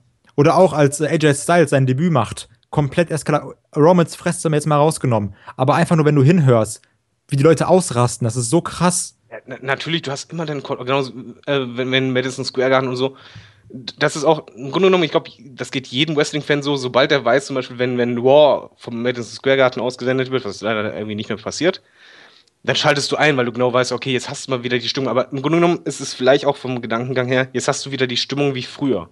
Ja. Deswegen liebe ich ja auch dieses, Deswegen auch dieses Raw nach WrestleMania. Das ist, das ist komplett geil. Die Leute ich haben teilweise mehr auf das Raw als auf WrestleMania. Ja, kein Scheiß, wirklich, teilweise. Wo du einfach weißt, die Leute rasten komplett aus. Ja, aber das, du achte mal, wie gesagt, auf, auf, auf, aufs Durchschnitt, Durchschnittsalter bei den War-Sendungen. Ja, das siehst du ja auf jeden Fall. Das, das ist einfach, jetzt stell dir das mal vor, das hättest du jede Woche. Nur das, dieses ja. Durchschnittsalter jede Woche. Ich würde einfach weinen vor Freude. Das würde auch den Western helfen, weil das Problem ist halt, du sagst es richtig, die können in der WWE aktuell auch vieles richtig machen. Wenn du bei der falschen Crowd bist, kommt es nicht am Fernseher rüber. Und ich finde, darunter leiden halt auch die Wrestler. Also, das ist jetzt ein Nachteil nochmal vom PG, meiner Meinung nach dadurch, dass du halt so viele Kiddies hast, funktioniert vieles nicht, obwohl es eigentlich sehr gut gemacht ist. Ja, das stimmt schon. Ähm, aber wir reden jetzt die ganze Zeit über die Nachteile von PG. Was sind denn die Vorteile von PG? Pass auf, Oder was sind, was sind die guten Momente von PG? Bevor du deine 100 aus, aus das heißt es so, nee, nee, der mag kein PG und so. Ja, äh, sag. also erstmal wrestlerisch viel, viel, viel, viel besser. Ich glaube, wir haben noch nie oder ich habe noch nie im Leben so ein starkes Roster bei irgendeiner Wrestling-Liga erlebt wie momentan bei, bei der WWE. Das ist krass. Das ist sehr, sehr stark. Ich finde es sehr gut, dass es diese Share-Shots nicht mehr gibt am Kopf. Muss man ja. auch sagen. Was man auch sagen muss, bei der Attitude Era gab es halt auch eine Zeit, wo es halt, ja, Ric Flair und Co., wo es so sehr gebladet wurde, dass es halt irgendwann keinen Sinn mehr machte. Das, ja, das war schon die Ruthless Aggression Era übrigens. Das ja, stimmt. okay. Das, das, war so gegen Ende. Das war halt wirklich dann einfach übertrieben. Äh, das finde ich auch gut, dass es wegfällt. Ich finde es sogar gut, dass eigentlich Kiddies einbezogen werden und ähm, nicht in jeder Promo ähm, alles nur Hardcore ist und nur Beleidigung. Weil wenn alles Hardcore ist, ist nichts Hardcore. Ge ja. Genau. Aber ich, ich würde mir halt eine Mischung wünschen. Also, aber es gibt von, vom Produkt her ist WWE ähm, auch von, vom, vom technischen her und von den Möglichkeiten machen sie sehr, sehr viel richtig. Auch gerade Internet und Co. Aber ja, jetzt bist du dran. Okay, komm. Ich sag einfach mal, gut, nächstes Debüt hatten wir schon. War ein krasser Moment. Was auch extrem gut war, der Cash-In, also jetzt nur wirklich nur der Cash-In von Dolph Ziggler. Auch wie die Crowd ja. ausgerastet ist. Das war auch der, ein Mega-Pop. Storytechnisch super geil gemacht. Der war ja. überraschend. Ja, Eben. das stimmt. Und dann ist es ja leider traurig geendet kommt, mit seinen ja. ganzen äh, Gehirnerschütterungen und so. Aber, aber bestes Beispiel wirklich dafür, das war ist schon fast, äh, fast Attitude-mäßig, weil du nicht wusstest, was passiert. Es konnte passieren. In dem Moment ist es passiert. Aber gut, viele sind halt davon ausgegangen, weil du hast ja schon immer gehört, die ganzen Dolph Ziggler Chance und sowas dann. Und dann kam er und aber trotzdem alle sind ausgerastet. Ja, wobei ich bei den Catch Inc. sehr gut fand, dass ähm, es war ja gegen Alberto Del Rio, meine ich, ne? Genau. Mhm. Ähm, dass er noch kurz gekämpft hat und du ganz kurz den Moment sogar hattest, wo du dachtest, scheiße, der Cash-In geht schief. Oh ja, das, das, das war so gut. Gemacht. Ich finde, das ist auch das, das Wichtige bei diesem Cash-In gewesen, dass dieser Pop so groß war. Wenn er einfach nur reingekommen wäre, einen Finisher und dann gepinnt wäre er auch groß gewesen. Aber hier war der so groß, weil echt alle dachten, nein, nein, nein, dann, oh Gott, ja. das stimmt, das war richtig geil. Was aber auch extrem gut war, das war so Vergangenheit gegen heute, war Shield vs. Evolution. Hatten wir ja auch schon mal im Shield-Podcast. Ja, genau. Das war Aber auch ein war schöner auch Kampf auf jeden Fall. Wir haben übrigens, also ich hoffe, du hast auch noch CM Punk auf deiner Liste stehen. Ja, das mache also das ist jetzt mein nächstes, aber ich mache das extra ganz ans Ende, okay? Ich, dachte, ich meine, wenn du schon mal Shield bist, musst du jetzt erstmal Shield und die Wyatts sagen. Ja, ja. Das fühlt nämlich episch an. Eben, das kommt nämlich. Das wurde aber auch, weiß ich nicht. Also, also hätte nicht. man mehr daraus machen können. Aber das erste Match, das, da hattest du die Crowd. Ja. Ich glaube, da war egal, ja, wo das hast. Die Crowd ist vor dem Match ausgerastet. Die ja, standen sich ja gegenüber auch teilweise im Ring und alle so, was? Genau. So, jetzt, jetzt geht's los. Das ist ja wie bei AJ Styles gegen John Cena zuletzt gewesen. Ja. Oh, ja genau sowas. Also du kannst sowas auch im PG haben. Nur, ähm, was danach kommt, ist momentan bei der WWE auch ein Problem. Ja, ich weiß, ich, ich glaube gar nicht, dass das, also ich bin aktuell relativ positiv gestimmt, dass wir da wieder auf dem Weg in einen besseren, in eine bessere Zeit sind. Weil ich habe einfach das Gefühl, dass man durch den, durch den Split jetzt einfach so ein bisschen frische Energie freigesetzt hat und ich habe auch das Gefühl, dass man das jetzt wieder mehr in den Shows merkt. Also, Vielleicht bin ich da auch jetzt aktuell ein bisschen blauäugig und denke noch an das Positive bei WWE. Aber ich habe halt schon das Gefühl, dass da aktuell was passiert und dass man versucht, neue Stars auch groß zu präsentieren und dass man auch denen die Chance gibt, die vielleicht vorher keine Chance gehabt hätten. Ob das jetzt immer Früchte tragen wird, ist, ist ohne Zweifel wird es halt nicht so sein. Also ich glaube zum Beispiel, dass ein Apollo Crews, dass wenn der jetzt ähm, die IC-Titel beim SummerSlam gewinnen sollte gegen The Miz, wird trotzdem noch nicht so schnell so weit sein, wie man ihn gerne hätte. Aber ich glaube halt trotzdem, dass da einige große Stars halt daraus erwachsen können, aus dem, was wir jetzt gerade haben. Ja, da habe ich eigentlich eine gute Frage dann. Ähm, wenn du doch eh schon so positiv quasi in die Zukunft blickst, wenn du die Wahl hättest und man würde dir sagen, okay, so wie es jetzt ist, vielleicht wird es wirklich besser, aber in Zukunft kann, kann es auch als ja, TV 14, also ähm, quasi als blutig oder halt ein bisschen sexuell rüberkommen. Würdest du das nehmen oder würdest du sagen, nee, nee, ich möchte PG? Darf ich die Wrestler behalten, die aktuell aktiv sind? Du darfst alles behalten. Es wäre halt nur quasi der Rahmen des Möglichen. Ich glaube, dann würde ich trotzdem TV 14 nehmen. Ja, also, auf jeden Fall. Einfach, weil also du dann die Freiheiten hast und die Wahl hast, wie du es gestalten möchtest. Du siehst ja auch, wie ein Kevin Owens, also wie asozial ein Kevin Owens ist. Oder wie krass auch ein äh, Finn Bella sein kann, wenn die, wenn die als bei Ring of Honor waren oder irgendwie in, in Japan, wie, wie krass die sein können vor, vor allen Dingen, ihr, ihr stellt immer, also wo man sagt Kevin Owens mal vor mit, mit Sami Zayn als Fehde und dann das Finale ist dann irgendwie blutig, wo dann Sami Zayn aber nicht aufgeben will, was das für einen Impact hätte. Ja, aber also das, das, ist diese Kleinigkeit zum Beispiel, wo man halt sehr viel ausmachen könnte. Aber das Internet wird wieder sagen, ey, mega langweilig, wie wir jetzt voll kacke, einfach Stone Cold gegen Bret Hart kopiert, mega öde. und alles so. Glaube ich nicht. Ich, ich würde auch Ey, das, das sagen, Internet. Dass, nee, ich, ich, ich finde auch nicht, dass das Internet. Ist, natürlich, du hast immer Trolls. Aber ich finde nicht, dass das Internet so so kritisch ist, weil das Internet ist auch dankbar. Sagen wir zum Beispiel Cena gegen AJ Styles, da waren die Stimmungen überall eigentlich gleich. Das, das war ein, ein epischer Moment, richtig starkes Match. Kevin Owens gegen äh, Sami Zayn jetzt zuletzt auch bei Battleground Extrem, haben auch alle genau. gesagt, hier, wie geil war das denn bitte? Also äh, ich, ich denke schon, es ist halt bald nur so, der Anspruch ist schon da, wir möchten was Vernünftiges und nicht immer diese Standard. Entschuldigung, ja. scheiße. Aber ich finde es halt auch deswegen gut, dass man jetzt zum Beispiel die, Cru die Cruiserweights wieder zurückbringt. Weil man hat gerade in der Attitude Era gesehen bei der WCW, wie wichtig Cruiserweights für eine Show sein können, einfach um eine Varianz in die Show zu bringen. WWE hat das über Jahre komplett einfach negiert und ich verstehe es halt bis heute nicht genau wieso, weil die immer gesagt haben, ja, wir brauchen Abwechslung in der Show und dann hauen sie halt trotzdem einfach nur die Big Guys um die Ohren, ne? Und jetzt kommt es auf einmal wieder auf den Trichter, ja, wir bringen die Cruiserweights und ich glaube, das kann auch dem WWE-Produkt, gerade Raw, halt einen riesen Push geben, wenn du einfach mal zwei geile Cruiserweight-Matches irgendwie dazwischen hast, die sich einfach nur die Spots um die Ohren blöppen. Wo, wobei, also ich, ich glaube es auch, du musst allerdings eins beachten, und das ist leider wieder Richtung Attitude Era. Das Publikum bei NXT, beziehungsweise jetzt bei, halt bei der äh, CVC ähm, Dingsbums da Veranstaltung, das sind halt erwachsene Männer großteils. Das sind halt die so Matches, diese Chicago-Crowds. Ja, und äh, die Matches leben halt davon.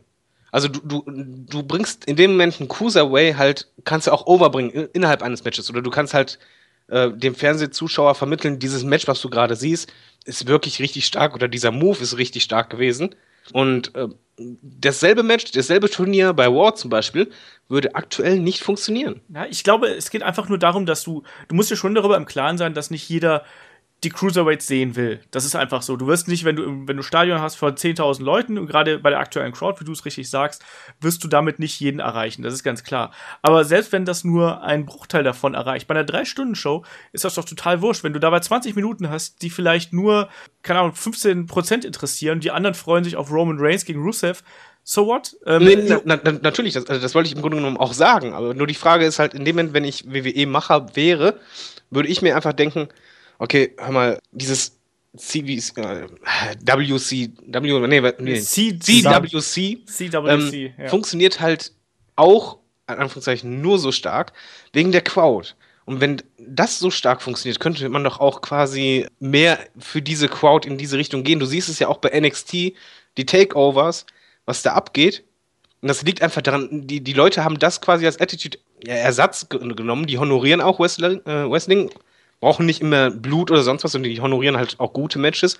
Und ich stelle mir einfach vor, ein Produkt, was zielorientiert eher jetzt wieder Richtung Erwachsener gehen würde, und du hättest dann so eine Crowd bei jeder Weekly. Was, dadurch würden auch die Promos profitieren, die, die Storylines. Also Ich würde mich als Wrestling-Fan viel wohler fühlen und hätte auch mehr, viel mehr Spaß vom Bildschirm, weil wa- was eine Crowd ausmacht, das, das wissen wir halt alle, das kann aus einem guten Match plötzlich ein episches Match machen. Das stimmt. Und das fehlt, meiner Meinung nach, ist das der größte Schwachpunkt bei PG, dass halt durch die vielen Kiddies im Publikum genau dieser Aspekt einfach wegfällt. Und wie, bei, wie Kai schon richtig sagt, dass halt nur bei manchen Cities die Crowd so stark ist, dass du halt schon vom Fernseher weißt, okay, das wird gut. Wir machen es wie Donald Trump und schmeißen einfach alle unter sechs Jahren raus. Ich meine, klar, also ich meine, sag mal so, also man versteht ja, warum es PG ist. Klar, du weißt, ein Kind wird 20.000 Mal mehr Merchandise kaufen als ein Erwachsener. Der Erwachsene wird auch Geld ausgeben und sagen, ey, das ist geil. Aber klar wird so ein Kind einfach 50.000 John Cena T-Shirts kaufen. So, man weiß ja, warum es PG ist, aber ich finde auch so NXT ist auch, ich, NXT ist geil. Klar, Finn Bella mit Kevin Owens, Finn Bella mit äh, hier Samoa Joe, alles geil. Aber ich finde auch NXT ist immer so ein bisschen, ist auch immer so ein bisschen overhyped. Also, so wenn du jetzt nach den Leuten gehst, die jetzt diese Hardcore NXT-Fans sind, das ist gutes Wrestling, aber wenn es danach geht, ist jeder, der bei NXT ist, der krasseste Typ der Welt. weißt du? So alle sind so, ey, der muss auf jeden Fall der nächste Champion werden. So, wenn jetzt nicht Ty Dillinger WWE-Champion wird, dann weiß ich auch nicht. Also da ja wird das, auch immer ich ein bisschen letztens- übertrieben, Ich ne? habe das ja letztens gesagt irgendwie, dass ich auch teilweise finde, dass die NXT-Crowd auch wirklich ein bisschen gefährlich ist für die äh, Superstars selber, weil die eigentlich jedem, also oder sagen wir fast jedem Wrestler das Gefühl geben, dass sie halt, wie du gesagt hast, dass sie halt eben vielleicht größer sind, als sie es tatsächlich sind, dass sie vielleicht bei einer kleinen Zielgruppe gut ankommen. Das ist so wie bei mir, wenn ich zur WXW gehe, da feiere ich auch vielleicht jemanden an, der jetzt auf der ganz großen Bühne halt eben keine Chance hätte. Und so sehe ich das halt eben auch bei NXT. Und das Ja, aber ist denn die Zielgruppe so klein? Also ich finde, die Zielgruppe ist eigentlich gigantisch, nur NXT zeigt nur einen Ausschnitt davon. Also im Grunde genommen, ich kann es halt als, als Vergleich ziehen zu ManTV. Es ist exakt dieselbe Zielgruppe, die NXT hat. NXT richtet sich nicht an, an die Kiddies primär, nicht an, an die Familien, sondern primär an Wrestling-Fans und das sind halt in dem Moment auch an, an die erwachsenen Älteren. Männer. Zwischen, ja, Män junge Männer, das ist halt die richtige Bezeichnung, jung, an, an junge Männer. Und ähm, na, ich will ja nichts sagen, aber wenn du einfach auf die Bevölkerung das hochrechnest, ist das nicht ein kleiner Bereich. In in die Halle passt nur ein kleiner Bereich. Aber was, was los ist, siehst du ja schon bei Takeover. Und das jetzt halt nur noch mit Big Names, also quasi in den Hauptshows, kannst du die Hallen auch ausverkaufen. Aber NXT hätte nicht so krasse Crowd-Reactions, wenn da mehr Leute drin wären. Das glaube ich halt auch. Äh, das das glaube ich nicht. Ich Also, da glaube muss halt, ich ganz klar widersprechen. das äh, finde ich Nee, nicht ich- schlecht. Da stehe ich mal alleine gegen zwei. Nee, aber äh, sehe ich genau andersrum. Ja, also ich, ich glaube halt, dass das jetzt nicht bei allen Wrestlern, ich glaube, dass trotzdem auch ein Finn Bella die riesen Pops ziehen wird, dass auch ein Shinsuke Nakamura die riesen Pops ziehen wird. Aber ich glaube, dass mancher, der bei äh, NXT der große Star gewesen ist, nicht zwangsläufig auch im WWE-Roster der große Star sein wird. Ich fand nee, ja also, auch. Da, da müssen sie sich natürlich zeigen. Die müssen das entsprechende Talent haben. Siehe Enzo und Cass als Beispiel, auf die ich momentan so gerne rumreite, weil die halt gerade richtig alles richtig machen. Boah, ich liebe die so Ähm, sehr, ne? Ja, ich, ich, ich liebe diese Promo. Ich habe es mir jetzt gestern noch mal angeschaut. Ne? Boah, grandios. Ähm, Geiler Typ. aber, aber jetzt, jetzt mal einfach davon abgesehen, die bei Erwachsenen hast du aber auch einfach, und das hast du halt bei, bei Kiddies nicht, wenn erwachsene Fans von irgendwas sind, informieren die sich auch, haben auch in Anführungszeichen Ahnung. Und äh, wenn jemand gut ist, würde die Crowd das auch honorieren, egal ob das jetzt 500 sind oder 50.000 sind. Wenn du halt diese Zielgruppe hast, die halt auch Wrestling irgendwo liebt und so weiter und auch Bock drauf hat, die, die wissen das schon zu honorieren. Genauso wie eben, wie gesagt, so ein Al Snow, der war damals halt auch over. Nicht, weil er der Beste war oder sonst was, sondern weil er was gemacht hat, was den Leuten gefallen hat. Was, irgendworin war er halt gut. Und das hat die Crowd honoriert. Und deswegen gab es halt auch so viele Undercarter und Midcarter in Attitude-Zeit, die halt ja beliebt waren, Pops zogen, was sie halt heute nicht mehr machen würden. Und ich finde halt, das fehlt halt halt auch. Das stimmt. Aber Und- fandet ihr nicht auch, dass der Entrance von Finn Bella oder generell die, wie Finn Bella vom Publikum angenommen wurde, mega krass underwhelming war? Also irgendwie meh. Ja, ja. Ja. Also ich Ja, weiß gut. es nicht. Ich glaube, Er, er kam doch langsam einfach raus und es war ja schon klar, Ja. okay, hier Finn Bella ist da und so weiter. Es war ja Ja, nicht gut, so, der dass er Demon wird eh bei SummerSlam ausgepackt. Eben, das, das wird nochmal halt geil. Aber trotzdem irgendwie so, wenn auch das als Finn Bella gewonnen hat, das war geil, aber ich dachte so, die rasten komplett aus, die nehmen alles auseinander, aber es war so meh. Also Ja, aber ich das ein ist bisschen halt das, das. Publikum, das ist, äh, ist halt wirklich das Problem, wie du halt sagst, man ist momentan so sehr auf eine Stadt angewiesen. Hättest du dasselbe äh, in Chicago gemacht, wäre wahrscheinlich direkt nur für den Zuschauer. Du musst ja immer davon ausgehen, der Zuschauer sieht ja nur, er ist passiv, er ist nicht in, in der Halle, er kann jetzt nicht äh, in der Halle jedes Detail sehen und er, er ist halt auch ein bisschen auf die Crowd-Reaction angewiesen. Und derselbe Entrance bei, in Chicago und 0815 Zuschauer, der halt gerne ab und zu Wrestling guckt, aber es nicht der Mega-Nerd ist, der würde nur denken, wow, was ist das für ein fetter Typ. Ja, es ey. ist halt, die Crowd macht sehr viel aus und ich finde halt, das ist das, was du am massivsten merkst, der Unterschied zwischen PG und Attitude Era. Ja, das stimmt schon. Ähm, aber glaubt ihr, dass, dass wir endlich ein, ein etwas edgieres Produkt bekommen in absehbarer Zeit oder wird es halt so weiterlaufen mit ab und zu Ausbrüchen nach oben und nach unten? Ich denke, das wird so weiterlaufen, aber damit bin ich auch komplett d'accord. Also finde ich auch komplett in Ordnung so, Also ich lehne mich so weiterläuft. weit aus dem Fenster und ich sag, äh, die werden es ändern und zwar ändern müssen, weil die Ratings, das ist eine Katastrophe. Network hin oder her, super Sache, aber man muss einfach auch an, Werbeeinnahmen denken und gerade auch an die äh, TV-Deals und was da in Sachen Ratings abgeht, das ist einfach viel, viel, viel zu wenig. Und Vince Aber das ist auch es gefährlich, irgendwann- weißt du? Wenn die das Äh, jetzt äh, ändern würden. Ja, ich finde es eher gefährlicher, wenn man ist einfach blind in, in sein Unglück rast. Aber stell dir mal vor, die Kinder fallen weg und die Eltern. Das, ist wirklich. Nein, du, wenn du sowas machst, machst du es ja eh als Übergang.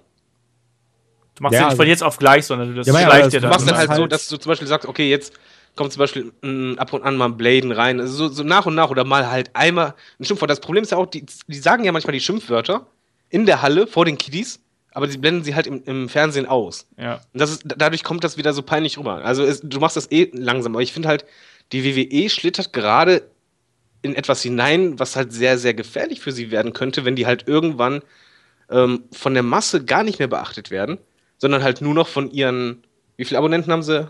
1,8. 1,8 Millionen äh, Usern im Network, die natürlich treu sind.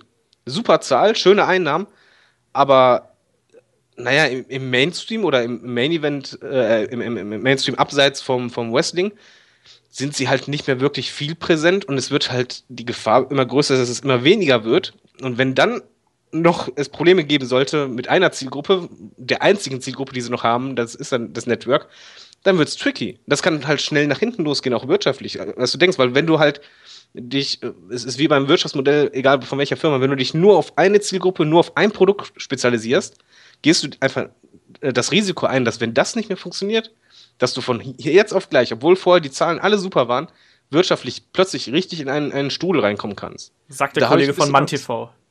Ja, äh, das, das wäre halt wie, wie bei uns. Es ist halt, du, du musst schon irgendwo variabel sein und dich auch weiterentwickeln. Und, Ja, das stimmt. Und- ähm, aber mal ganz, ja. ganz doof gefragt.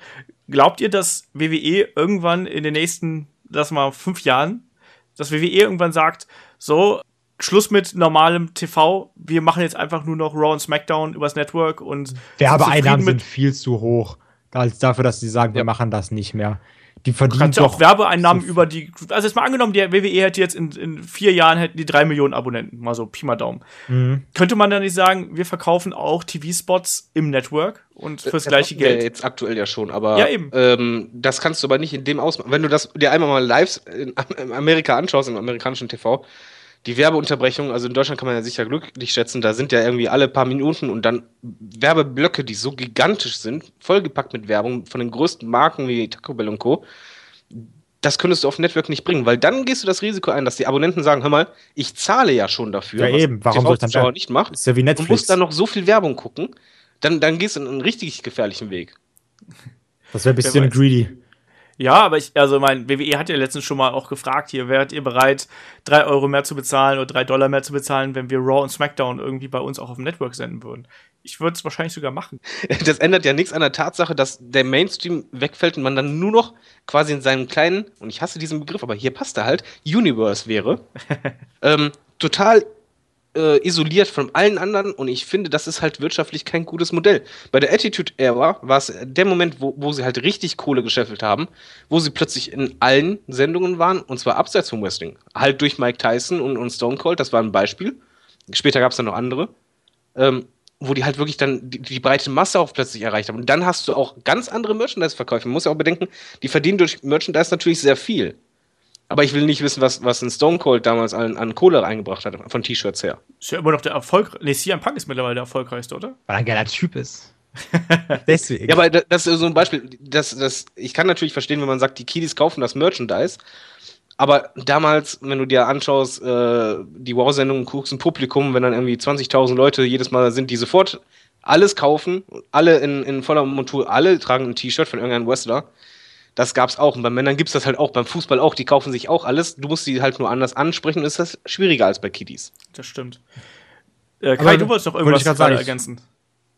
Ja, aber hat David äh, schon gesagt. Egal, ich sage, ich, ich hau jetzt noch mal einfach einen Moment raus. Wie in der Schule früher. Ja. Das hat der andere schon gesagt, tut mir leid, Frau ja. Lehrerin. Das habe ich immer gesagt, wenn ich so ein bisschen äh, Mitarbeiter haschen wollte, weißt du, dann habe ich mich gemeldet und dann war ich dran nicht so, nee, nee, hat er schon gesagt. das wollte ich auch sagen. ich war mega schlau.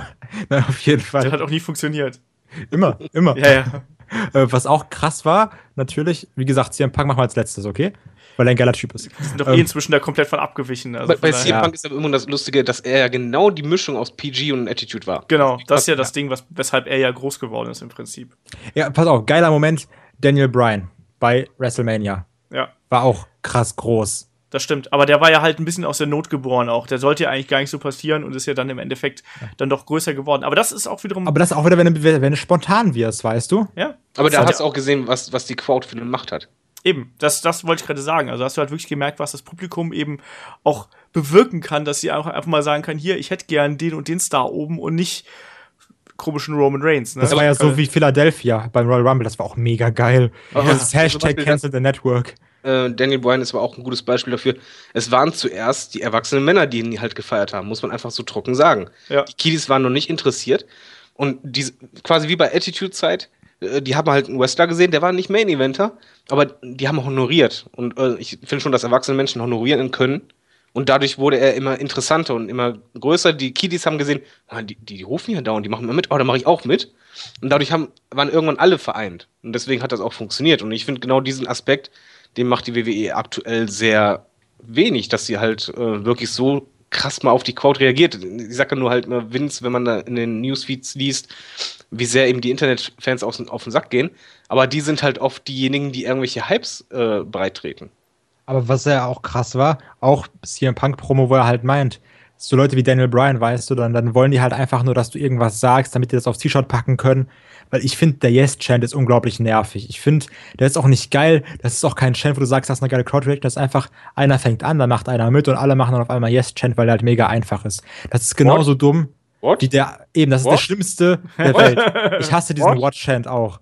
Egal, ja, aber was du machst. Es funktioniert. Also, äh, aber der ist scheiße, der ist auch nicht gut, Natürlich das ist auch keine Crowd-Reaction. Jetzt finde ich, äh, den jetzt äh, finde ich auch scheiße, aber die Dinger, wenn sie funktionieren, schlachte sie aus.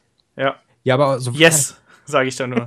ja. What? Aber also, das ist so der, der disrespektvollste Chant, den es gibt. Einer sagt halt immer dieses What, ey, ganz ehrlich, halt's Maul. Ja, What, what ist scheiße. Also gerade bei Promos ist es halt enorm Wobei es zum Beispiel auch ein paar Wrestler gibt, die halt klug drauf reagieren. In dem Moment hört das Wort auch auf. Ja. Aber das ist halt schwierig. Halt, ne, da, da musst du halt auch wirklich äh, gut drauf reagieren können. Aber natürlich ist es schwierig. Ich mag den Chant auch nicht genau. Das Yes geht mir mittlerweile auch richtig auf den Sack. Aber ich bin trotzdem, das ist eigentlich schon traurig zu sagen, dankbar dafür, dass das Publikum zumindest irgendwas mitmacht diese, dieser Yes-Chant ist halt dieser Cheap-Hop. So, wenn du sagst, hey, wir sind in Nashville, alle so, ja, Nashville, hallo, von da bin ich. Finde ich voll ja. geil. Das ist immer so, ja, okay, hm, blöd. Was aber auch ganz geil war, Undertaker gegen Shawn Michaels. Für PG-Era unglaublich gute Matches. Das stimmt. Aber ich glaube, da hat sie auch Freiheiten. Ja, und äh, das sind ja auch einfach zwei Ausnahmekönner, die das natürlich äh, einfach machen können. Und die es wollten halt auch. Und die ja gut miteinander harmoniert haben. Und die ja auch auf der anderen Seite ja auch ähm, ihre Fehde ja auch schon während der Attitude Era ähm, ausgefochten haben im Prinzip. Man erinnert sich da nur an das erste Hell in a Cell Match haben die beiden noch ausgetragen damals. Jupp. Bei äh, Bad Blood. Ja, wo, wo, weil sowas. man aber auch noch sagen muss, die, diese Fehde, die ja über zwei Jahre ging bei WrestleMania, die habe ich mir auch letztens wieder angeschaut, allein schon wegen dem Entrance. Ähm, da stimmte von vorne bis hinten aber auch alles, weil es wurde da wirklich eine rote Linie durchgezogen. Allein schon, äh, es, es fing ja erstmal an, die, die erste Fehde war ja wegen dieses Hell gegen Dunkel, also quasi dieses Göttliche gegen das Düstere. Und danach einfach dieses Streak versus Career, wo, halt, wo halt Shawn Michaels allein schon beim Rumble ähm, ja wirklich alles gegeben hatte, damit die- dieses Das ist Match so hatten. gut, ne? mitgelitten. Der hat das so gut verkauft. Ja. Ähm, da hat halt einfach alles gestimmt. Das war echt. Ich weiß aber nicht, ob das am PG lag, aber das war zum Beispiel ein Match, wo man halt kein Blut brauchte. Nee. Die Ich haben finde, das halt lebt aber auch davon, dass gemacht. sie so alt sind. Also, Ja, die wären die jünger, halt. wäre das nicht so gut. Aber das und waren halt zwei Legenden einfach. die wissen halt auch, wie es geht. Also die wissen, wie man auch allein mit Ringpsychologie einfach eine geile Geschichte erzählt. Und da braucht es halt kein Blut, sondern da braucht es halt einfach nur die Geschichte und die beiden Athleten im Ring. Und das ist halt das, was für mich auch ähm, heute noch immer Wrestling auszeichnet, dass du eigentlich nicht diese extreme Gewalt brauchst. Weißt du, ich kenne ja auch äh, Menschen, die sich irgendwie gerne hier CCW anschauen und irgendwie Deathmatch und so ein Kram, die bei Schwierig. WXW die bei WXW rufen, hier bringt uns Deathmatches zurück und so. Was soll denn dieser Blödsinn? Also lass doch einfach hör das auf. Wrestling Nein, nein, auf, nein, nein, das- auf sich mögen. Aber es ist ja auch wurscht. Ähm, lass uns noch mal ganz kurz Aber zu Moment, kurz, trotzdem kurze Frage. Ähm, äh, das ist ja natürlich das Extreme. Man sagt, ja, ich brauche jetzt nicht diese extreme Gewalt, das stimmt. Aber, um wieder zurückzukommen, äh, Samoa Joe mit, mit Finn Balor, ich finde es so schrecklich. Ich, ich, es gibt in der PG-Ära, glaube ich, nichts, was ich noch schlimmer finde, als dass der Ringrichter im Match unterbricht. Natürlich, Ja, das das stört ist massiv. Blut. Und wegen der, der Kleinigkeit, weil es einfach. Das macht doch alles denken, kaputt. Es ist ein Kampf, ein Fight. Und plötzlich sagt er, ja, warte mal kurz. Und der andere Wrestler, das Problem ist ja, der andere Wrestler muss ja auch noch stehen bleiben. Der wartet ja dann. Der macht sich natürlich auch Sorgen, von wegen, ist alles okay und so weiter. Aber das macht alles kaputt. Ja, das stimmt. Warte, Absolut. äh, komm, ihr müsst mal den Moment erraten, okay? Krasser Moment der PG-Era. Und ich, ich sag ganz ehrlich, ihr habt geheult. Santino Morella, Nummer 2, äh, Nummer 30 beim Rumble. Nein, ich, ich dachte, Santino nein. Marella gewinnt die Divis Battle Royale bei Richtig. WrestleMania. Nein. Komm, jetzt mal. Moment, bei dem sehr viele geheult haben. In Ric der Flair, PG-Era. Flair.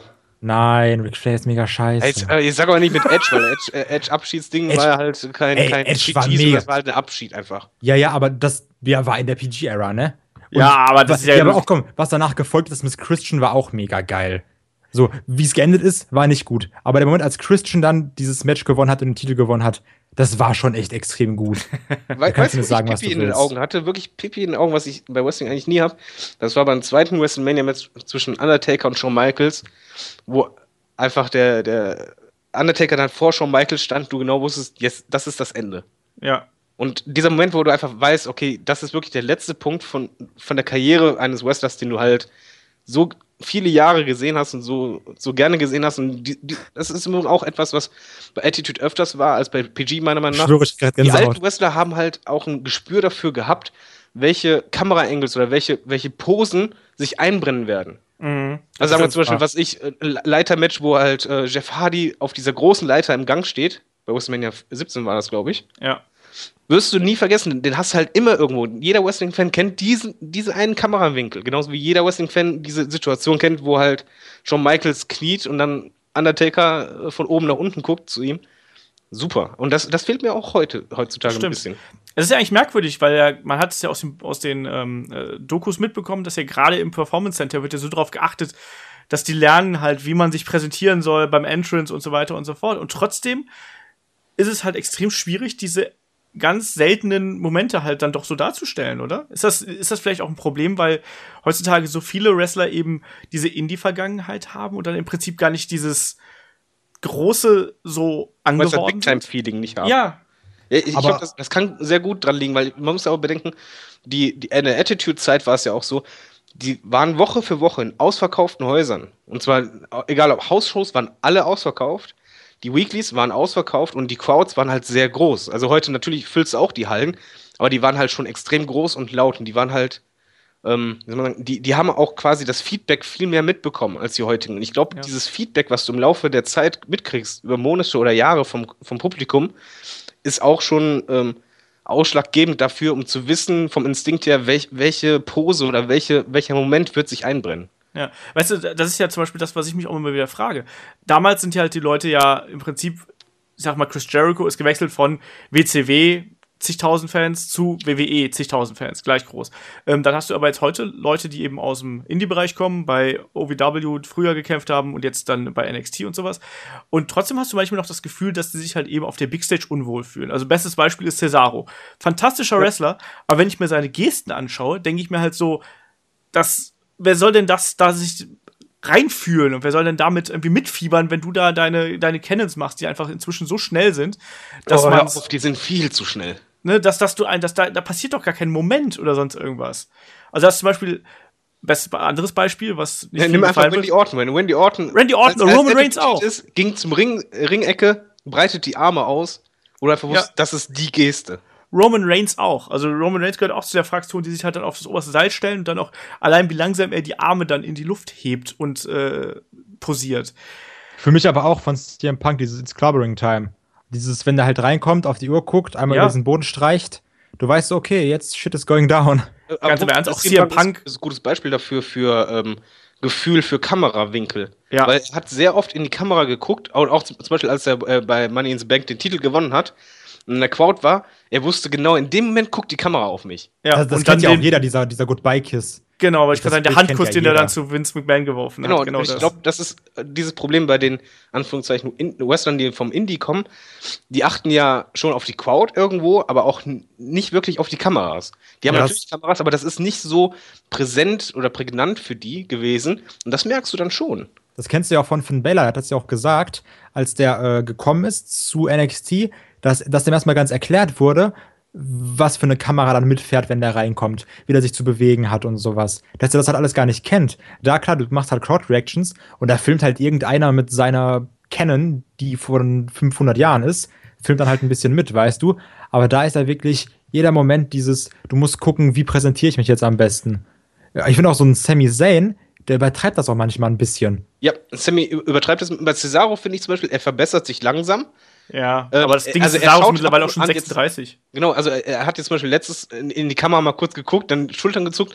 Fand ich super gut, weil das sind so Kleinigkeiten, die halt viel ausmachen, aber das war halt damals schon viel mehr spürbar und ich finde halt, da, da, hast du schon einen guten Aspekt. Die, bei den Indie-Wrestlern merkst du bei Kevin Owens weniger zum Beispiel, der hat sich schnell angepasst, aber das ist so, noch das größte Problem von denjenigen, die nach oben kommen. Im Wrestlerisch, im Ring, braucht man über, glaube ich, gar keinen meckern.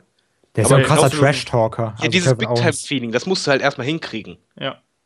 Und das musst du auch erstmal lernen. Und die Frage ist halt, ob die WWE denen das halt auch richtig beibringt oder ob die, ob die, warum die es nicht machen halt. Also ja. zum Beispiel auch die Sache, als Kevin Owens das erste Mal zu Raw kam, wo er einfach noch so schön auf den US-Titel getreten ist und einfach seinen Gürtel hochgehalten hat. Ja, das so. sind die kleinen Gesten machen es häufig einfach aus. Das ja. Bild, du hast halt einfach im Kopf. Ja. Das ist unglaublich gut. Ja. Achso, aber was, was, was wir noch vergessen hatten, ist mir vorhin eingefallen. Ähm, da ist er wieder, der Columbo. Ja, Moment. Einer der größten Attitude-Momente, und das meine ich ernst, und das wird auch, glaube ich, niemand bestreiten, ist der Moment gewesen, wo DX mit dem Panzer zu äh, WCW gefahren sind. Das stimmt. Das war so monumental gr äh, groß und es kam ja auch später eine Doku raus, dass es halt eine spontane Idee von Triple H war. Ja dass der halt sagte, komm, wir machen das und Vince war noch unsicher und dann so, ach komm, okay, wir versuchen es mal. Und die wussten ja nicht, was passiert, die wussten, hatten ja keine Dreherlaubnis oder sonst was. Hätte auch sein können, dass die Polizei sagt, dann Ende. Aber das hätten die trotzdem auf Kamera aufgenommen. Und das ist, glaube ich, dieser große Unterschied, dieses, man geht heute halt wenig Risiken ein. Und ich finde, also gerade halt was, was Promos angeht oder halt mal Ideen, und ich finde, da könnte man sich wieder ein bisschen was von Attitude abschauen. Das war ja, ja auch das, das wo wir so abgegangen sind, wo wir über Shield geredet haben, diese Backstage-Promos, wo die sich alle mal die Kamera genommen haben. Genau, so dieses, das, was so ein bisschen trashig war. Was halt extrem gut war, weil es einfach, das war was Neues. Das war nicht dieses, der steht da jetzt mit Renee Young oder mit Tom Phillips, der sich breitbeinig hinstellt, weil er zu groß ist. Sondern einfach dieses, wir machen jetzt mal ein bisschen was anderes. Und das kam ja auch mega gut an. Ja, absolut. Absolut. Wie bringen wir denn jetzt das Ganze jetzt zu einer äh, Konklusion, wie man immer so schön sagt? Äh, CM Punk größer alles. Punk kommen? Wir wollten, genau. weil CM Punk war ja. Wir haben ja schon so oft über CM Punk gesprochen. Ja, aber, wir haben dann reden wir noch, dann reden wir noch über CM Punk, ist ja gut. Weil CM Punk war ja wirklich, er ist, er hat PG gemacht, aber er ist bis ans ja. Limit gegangen und drüber hinaus, weil mit er hat Wrestling wieder Mainstream gemacht. Boah. Also und er war, ja man muss ja auch bei ihm sagen, er hat in den Promos gerade, hat mir letztens angeschaut, wieder die Vertragsunterzeichnung mit Vince Oh, Er hat Dicker. da- Bestes. Genau, er, er hat da einfach nicht nur eine super Promo gerissen, sondern er, man muss halt darauf achten, er reißt die Promos immer für erwachsene Männer. Ja, ja. Ja. Und deswegen haben die auch so krass funktioniert. Du musst ja auch auf, auf die Publikumsreaktion zeigen. Diese, das ist halt naturgemäß vom Organ her. Männer haben halt eine tiefere Stimme, sind meistens lauter. Und diese CM Punk-Dinger, die kamen immer von Männern. Oh Mhm. ja.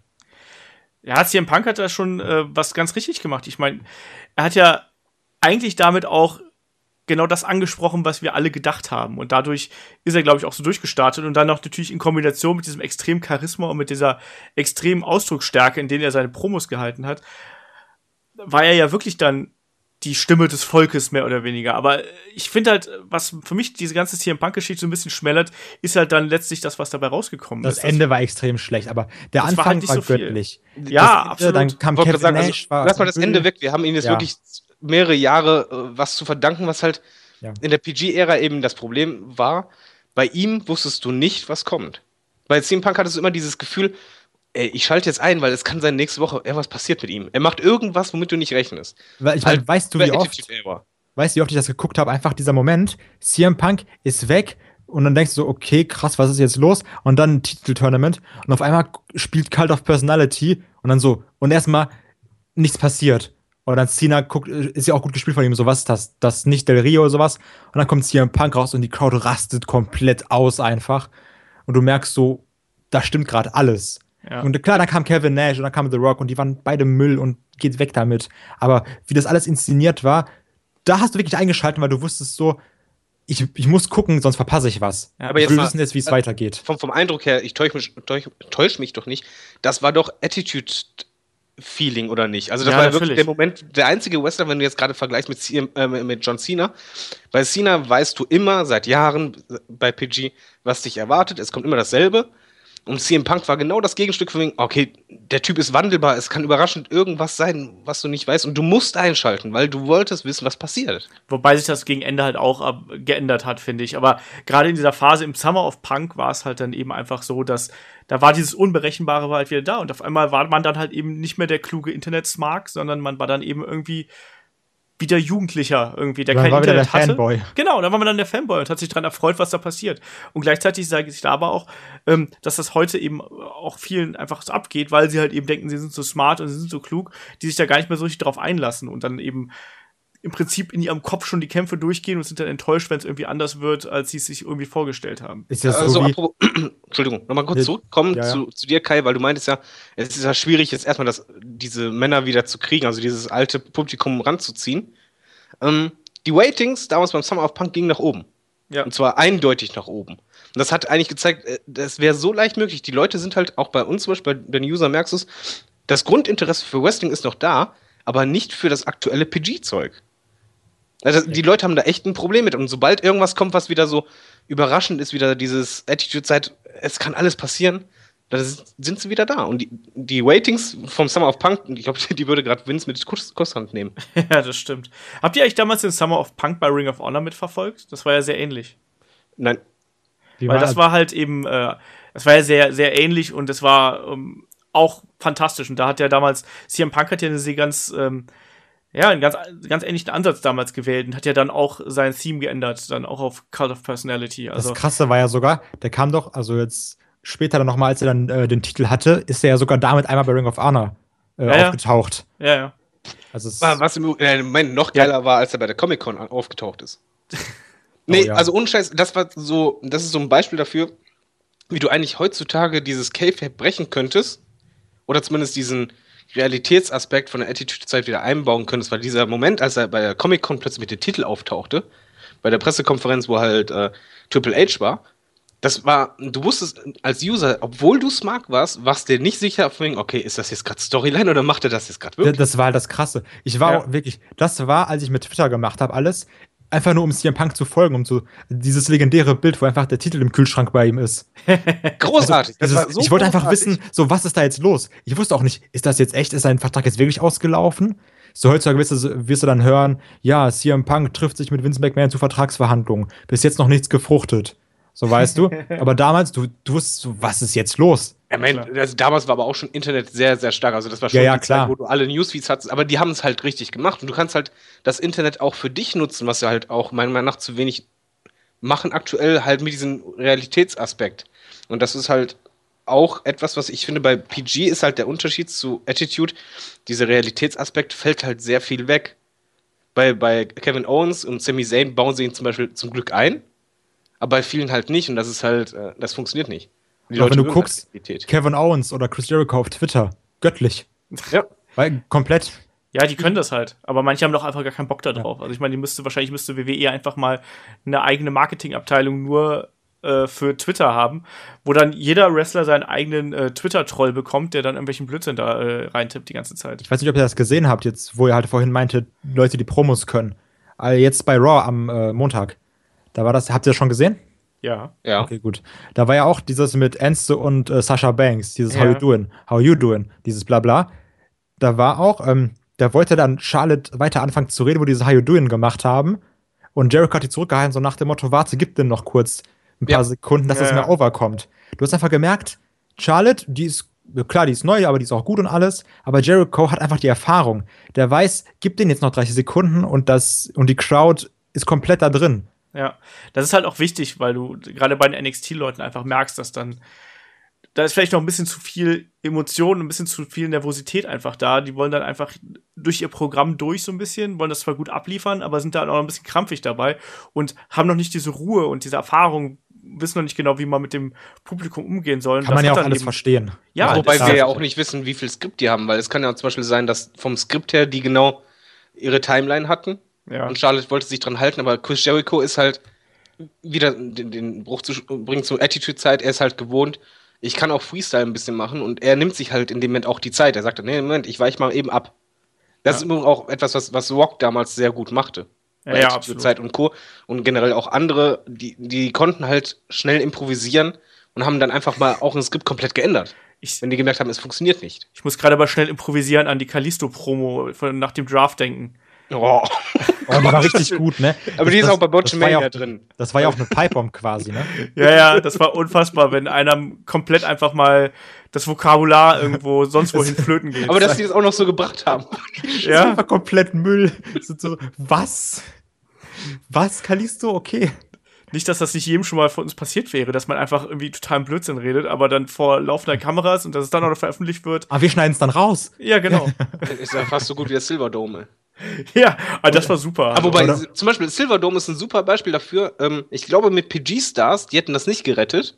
Genau, und dann Attitude Star kommt raus haben. und nimmt, anstatt es totzuschweigen, greift es sofort auf. ja. Das war genau das Richtige. Ge- Die, dieses, ich glaube, was man auch sagen könnte, äh, das Unterschied zwischen PG und Attitude. Die Wrestler gingen offensiver damals um mit dem Publikum. Die Sache ist aber auch ein Stone Cold und ein The Rock, die dürfen das. So ein Enzo Amore, so ich hätte auch, guck mal, du kommst von NXT, ich hätte auch ein bisschen Schiss auf Script zu gehen. Aber der Enzo hätte das geschafft. Äh, Der, Ne- das wäre nein, nein, einer, nicht, wo ich dass gedacht das nicht okay, der, schaffen. der kann das. Aber stell mal vor, dann sagt Vince so nach dem Motto, oder halt die Writer so, warum machst du das? Haben wir dir nicht erlaubt. So, der hat nicht das Recht, auf Script zu gehen, äh, weil er ist halt kein The Rock, weißt Ja. du? Ja, aber, aber guck mal, genau das ist, wie beim, beim Fußball ein bisschen, könnte man sagen, ähm, die, die, die Sportler beim Fußball sind auch heutzutage so, so glatt, so perfekt. Äh, die halten ihre Promos, die hören, äh, so PR-Interviews, hören sich alle gleich an. Sind alle glatt, so Leute wie, wie früher, wie Mario Basler und so, die mal Oliver Kahn, sind, hast du Typ. nicht mehr. Genau, aber beim Wrestling ist genau dasselbe. Beim Wrestling hat ja Chris Jericho damals mal gut gesagt, auch, auch Steve Austin im Übrigen beim äh, Podcast, du musst einfach auch mal gegen das gehen, was eigentlich die, die Vorgabe ist. Einfach mal mutig sein. Und dieser Mut, der fehlt mir momentan ein bisschen. Die sind im Ring alle super, aber mir, mir fehlt dieses Gefühl von wegen so, ich mache jetzt mal ein bisschen mein eigenes Ding. Du kannst halt nicht Heat riskieren, wenn du gerade neu von NXT kommst, gerade bist du hochgeholt worden und dann auf einmal sagst du so, ja, hier, ich bin jetzt da und jetzt mache ich das, was mir Ja, gefällt. aber es gilt ja nicht nur für die NXTler, es gilt auch für die anderen Wrestler. In, in der PG-Ära kommt mir halt alles so vor, als wenn sich halt keiner irgendwas richtig traut. Ja, weil die alle halt Angst haben, dass sie ersetzbar sind. Eben, das ist halt schwierig. Guck mal, so ein CM Punk, der hat sich was getraut und, Und hin? gemerkt, als der weg war, weißt du? CM Punk, alle haben gerufen CM Punk. Aber wenn die jetzt sagen, okay, dann schmeißen wir jetzt halt, keine Ahnung, einen Enzo Amore raus. dann denkst du eher so erst, wo ist der hin? Aber nach zwei Wochen denkt sich jeder, hm, gut, haben wir halt einen neuen. Ja, aber bei der Attitude-Zeit war der Druck ja äh, genauso groß, weil einfach die, diese Ligenkonkurrenz war. Es stand im Raum, dass äh, deine Liga pleite geht. Und Aber dann gehst du zu anderen. ja, aber Genau. ja, Ja, eben. nicht Das hast du ja heute nicht weil mehr. die waren alle so vollgepackt irgendwann. Äh, Du musstest quasi schon um deinen, Kamp um deinen Platz kämpfen. Und ich glaube, diese, dieser Kampf um deinen Platz, der war halt einfach damals deutlich kantiger als heute. Heute versuchst du halt einfach, ja, so, so perfekt das zu machen, was die Vorgaben sind, dem, dem, den Business-Leuten zu gefallen, die oben in der Chefetage sind. Und das war halt damals nicht unbedingt der Fall. Wenn du halt einfach auch schon weißt, zum Beispiel Stone Cold und, und Vince, wie die sich damals irgendwann überworfen haben, wie sonst was, aber trotzdem haben die ihr Ding durchgezogen. Und ich glaube, äh, Vince ist auch jemand, der, der honorieren würde, wenn mal einer ausbrechen würde. Aber jetzt so, so ein Roman Reigns oder so, das, du weißt ja, dass der eigentlich wahrscheinlich Backstage so, ja, der macht Der ist doch alles- ausgebrochen letztens. Oh, ja, aber hat er nicht nicht so, wie man gesagt. sollte. Er ist halt nicht ausgebrochen, weil er jetzt mal einen Arsch in der Hose hat, sondern einfach, weil er halt einen Schwachsinn gemacht hat. Aber dieses, nenn mir doch mal einen Wrestler aktuell oder in den letzten Jahren bei PG außer CM Punk, wo du das Gefühl hast, der hat einen Arsch in der Hose, der hat sein Ding gemacht äh, Warte, und wollte einfach mal es allen zeigen. warte. Warte. Dolph Ziggler. Der ist auch häufiger mal off Script gegangen und hat mega Heat dafür bekommen. Ja, Hat's- aber das ist ja auch immer die Frage. Ich finde immer, das war, wer jetzt da Heat und sonst irgendwas im Doghouse gesessen hat, ist ja auch immer die Frage. Ja, ja gut, Was wieder- du merkst halt, dass Dolph Ziggler relativ, also du merkst schon, dass er hätte weiter sein können, wenn er sich vielleicht anders benommen hätte. Ja, ich Ja, halte Dolph Ziggler halt für einen Internet-Darling, der nicht so groß sein sollte, wie er es manchmal ist. Aber die Crowd hat ja reagiert, aber ihr, ihr wisst schon, was ich meine. Wenn ich Ja, ja. Ja, klar, Zeit sicher. denke, könnte ich dann direkt ein paar Namen nennen, wo ich einfach denke, okay, die hatten jetzt mal echt einen Arsch in der Hose. Ja, Aber aber, aber, es ist, also das ist, glaube ich, auch wirklich so, wie, wie Kai das gerade so ein bisschen angedeutet hat. Ähm, auf der einen Seite, du hattest damals auch die Möglichkeit, zum einen dir die Freiheiten zu nehmen und gleichzeitig ähm, war dieser Druck von den beiden Ligen halt eben auch ein Vorteil, weil du halt eben nicht sofort auf der Straße gesessen hast. Ähm, in der heutigen Zeit, wenn du jetzt irgendwie da vielleicht ein Mitkader bist oder sonst irgendwas, dann musst du auch erstmal sagen, so, okay, ich riskiere jetzt was und ähm, mach vielleicht mein Ding und riskiere vielleicht auch, dass ich damit scheitere und dann irgendwie rausgeschmissen werde und dann muss ich auf einmal wieder quer über die Dörfer tingeln oder nach Japan gehen oder sonst irgendwas. Oder zu Ähm, TNA und das will keiner. Wobei ich immer fest davon ausgehe, äh, sollte, also jetzt nur theoretisch, würde es so eine starke Konkurrenz geben wie WCW, hätten wir kein PG mehr. Das würde wahrscheinlich von einem auf den anderen Tag sofort umgeschaltet werden. Ja, das meinten wir ja auch. Das ist ja dieses, Ja. wenn du halt Konkurrenz hast, machst du das Beste. Ja, aber genau das, aber das ist ja die Frage, warum machen die es nicht, äh, dieses PG weg? Also ich denke mal, wir sind uns, glaube ich, alle einig, dass, glaube ich, fast jeder Wrestling-Fan sagen würde, okay, Wrestling ist TV 14, das haut hin. Warum machen die es halt nicht ohne Konkurrenz schon? Weil die, die, machen sich ja aktuell selber Konkurrenz dahingehend, dass die Ratings so in den Keller gehen wie sonst was. Warum, warum reagieren sie halt nicht darauf und sagen, okay, es ist schon auffallend, seit PG da ist, gehen die Ratings dermaßen runter, wir versuchen es mal wieder andersrum. Weil die Merchandise-Verkäufe nach wie vor sehr gut sind und besser als zu PG-Zeiten. Attitude meinst du? Attitude Äh, mancher, ja. Ja, aber also ich, ich glaube, dass das halt, dass die einfach sehen so, hey, unsere, unser, unser Talent brennt nicht so schnell aus, unsere Writer brennen nicht so schnell aus, unser Produkt brennt nicht so schnell aus.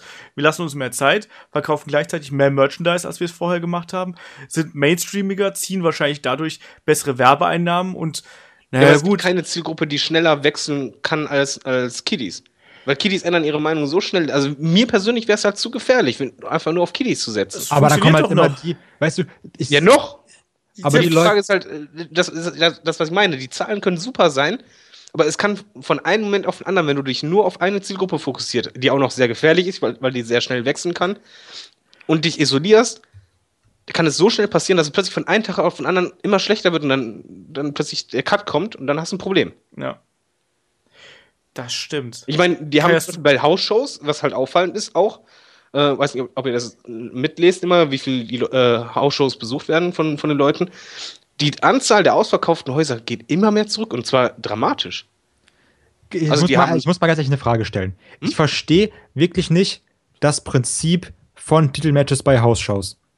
Also ich jetzt mal ganz Damit du ohne da jetzt mal- siehst. Genau. So, aber weil, also ich will halt bei einem Match haben, ich will ja wissen, so, wer gewinnt jetzt? Ich will, ich will es ja, Ja, spannend aber haben. Und Darum das- geht's pass bei Hausshows nicht. Andersrum, andere Gegenfrage. Was bringt dir ein, ein Titelmatch bei War, wo du eh weißt, da wechselt der Titel nicht? bei Raw wechselt der Titel aber mit höherer Wahrscheinlichkeit als Ja, aber bei wie oft ist es denn jetzt in letzter Zeit passiert? Also du, du weißt es ja. Nach Du weißt einfach WrestleMania. Bei, du Boom. weißt bei den Standard-Titelmatches genauso wie ein US-Titel, äh, gegen, gegen einen Undercarter verteidigt wird, du weißt ja einfach, wer das gewinnt und wer nicht. Ja, außerdem geht es darum auch gar nicht bei Hausshows. Bei Hausshows geht es eigentlich in erster Linie darum, wie David gerade gesagt hat, dass man die Wrestler sieht und da, daran Spaß hat, dass du die Trademark-Moves siehst, die Signature-Moves, ein bisschen in Kontakt mit den Wrestlern kommst und das war's. Also das ist der Sinn von Hausshows, das habe ich, ich dachte auch, man geht auch zu Hausshows, um sich gutes Wrestling anzusehen. Und dann habe ich gemerkt, wie in Dortmund letztes Jahr die Leute ausgeflippt sind, als The Big Show reinkam und Jimmy Uso. Nichts gegen The Big Show und Jimmy Uso, aber. Da merkst du ganz ehrlich, Leute, die in Dortmund wohnen, braucht man nicht. Untermenschen. Nee, aber ist, wenn du bei einer Hausshow bist, das ist halt einfach, du willst mal die Leute sehen, die du so im Fernsehen siehst genau. und möchtest halt einfach ein bisschen Spaß haben. Du, die animieren ja auch manchmal einfach diese standardmäßigen mit Klatschen. Und du machst du halt mit, was du normalerweise vor dem Fernsehen immer bescheuert findest. Ey, bei Komisch. New Day vor dem Fernseher, ich klatsche immer mit.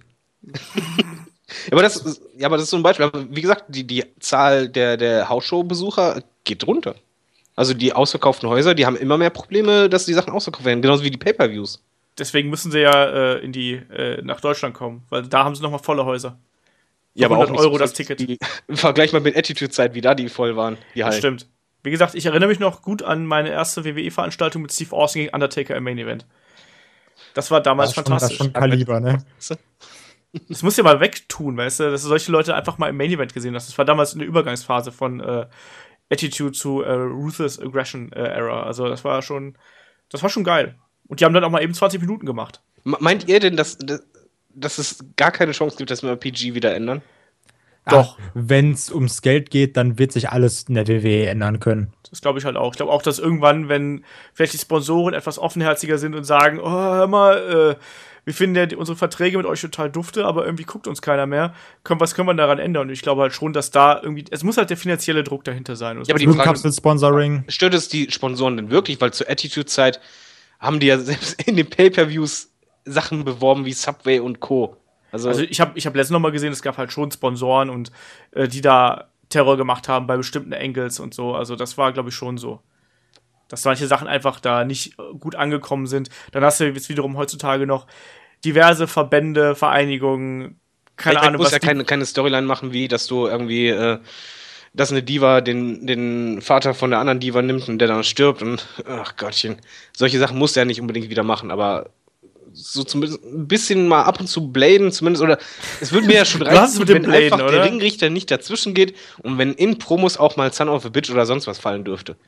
Mir würden ganz ehrlich, mir würden. Hättet ihr lieber Schimpfworte oder Blading? Boah, das ist, das, das glaube ich, so das doof. ist eine miese Frage. Ja, aber das ist auch eine blöde Frage, weil es einfach. Ja, das ist doch meine Frage. Da kommt ich von dir. Ich glaube, das eine ne? gehört ja zum anderen irgendwo mit, mit, mit dazu. Also es geht ja um Intensität. Ja, genau. aber ich meine, wenn du jetzt eins aussuchen könntest, was würdest du nehmen? Also was, was ist, dir, was ist dir denn wichtiger? Ich, ich würde die Schimpfwörter bei, bei, bei Promos nehmen, ganz ehrlich. Ich auch. Also weil, ich auch so. Mir fehlt auch. einfach momentan bei, bei vielen Promos dieses, dieser Aspekt, dass ich wirklich denke, okay, das ist ein Fight, die wollen sich richtig an die Gurgel gehen. Weil die Wortwahl ist teilweise so nett und das Problem ja. ist halt, dadurch, dass sie ja auch Schimpfwörter nicht sagen dürfen, sind die ja auch sehr eingeschränkt in ihren Formulierungen. Das heißt, du hast halt gewisse Formulierungen, die halt ähm, immer, immer wieder gleich sind. Was weiß ich, ich hau dir die, die, die äh, Faust in den Mund, oder wie heißt das auf Englisch?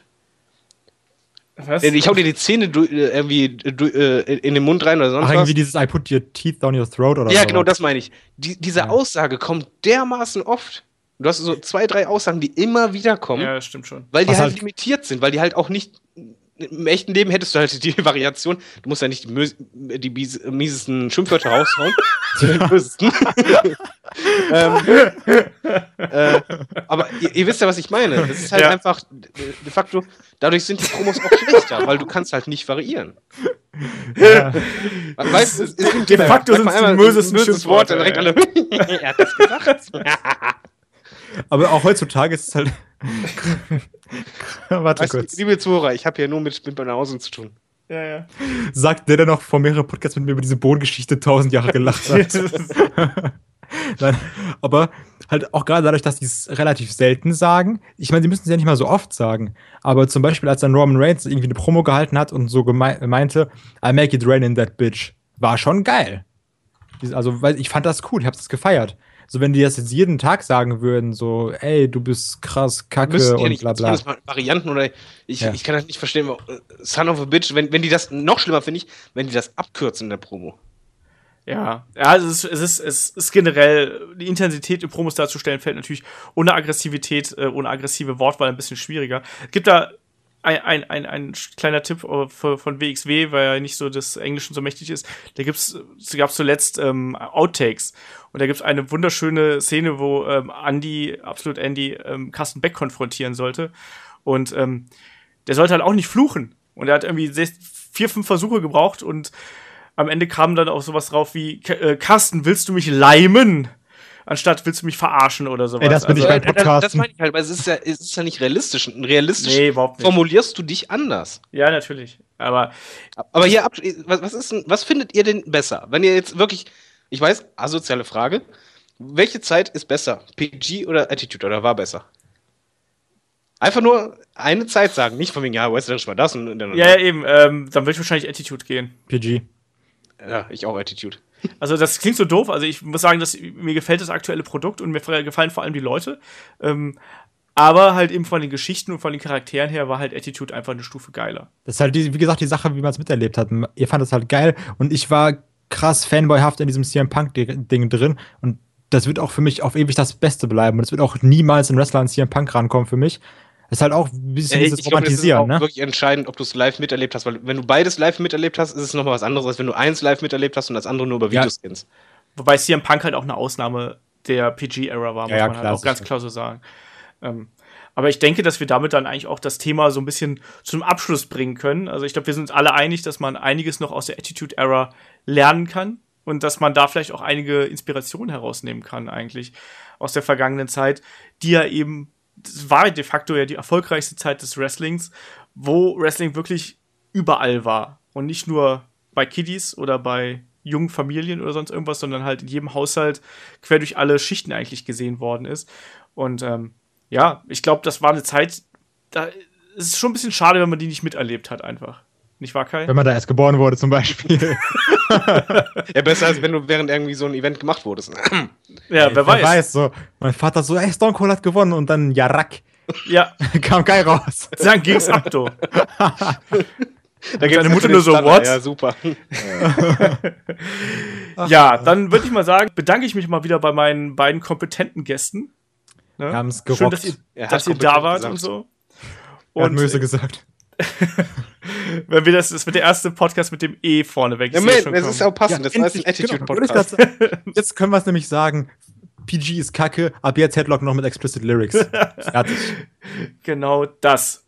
Und damit verabschiede ich mich auch, bevor wir hier noch irgendwas mehr drüber labern. Damit verabschiede ich mich. Hört uns äh, nächste Woche wieder dann mit den besten SummerSlam-Moments in Hinblick auf den SummerSlam, der ja bald ansteht.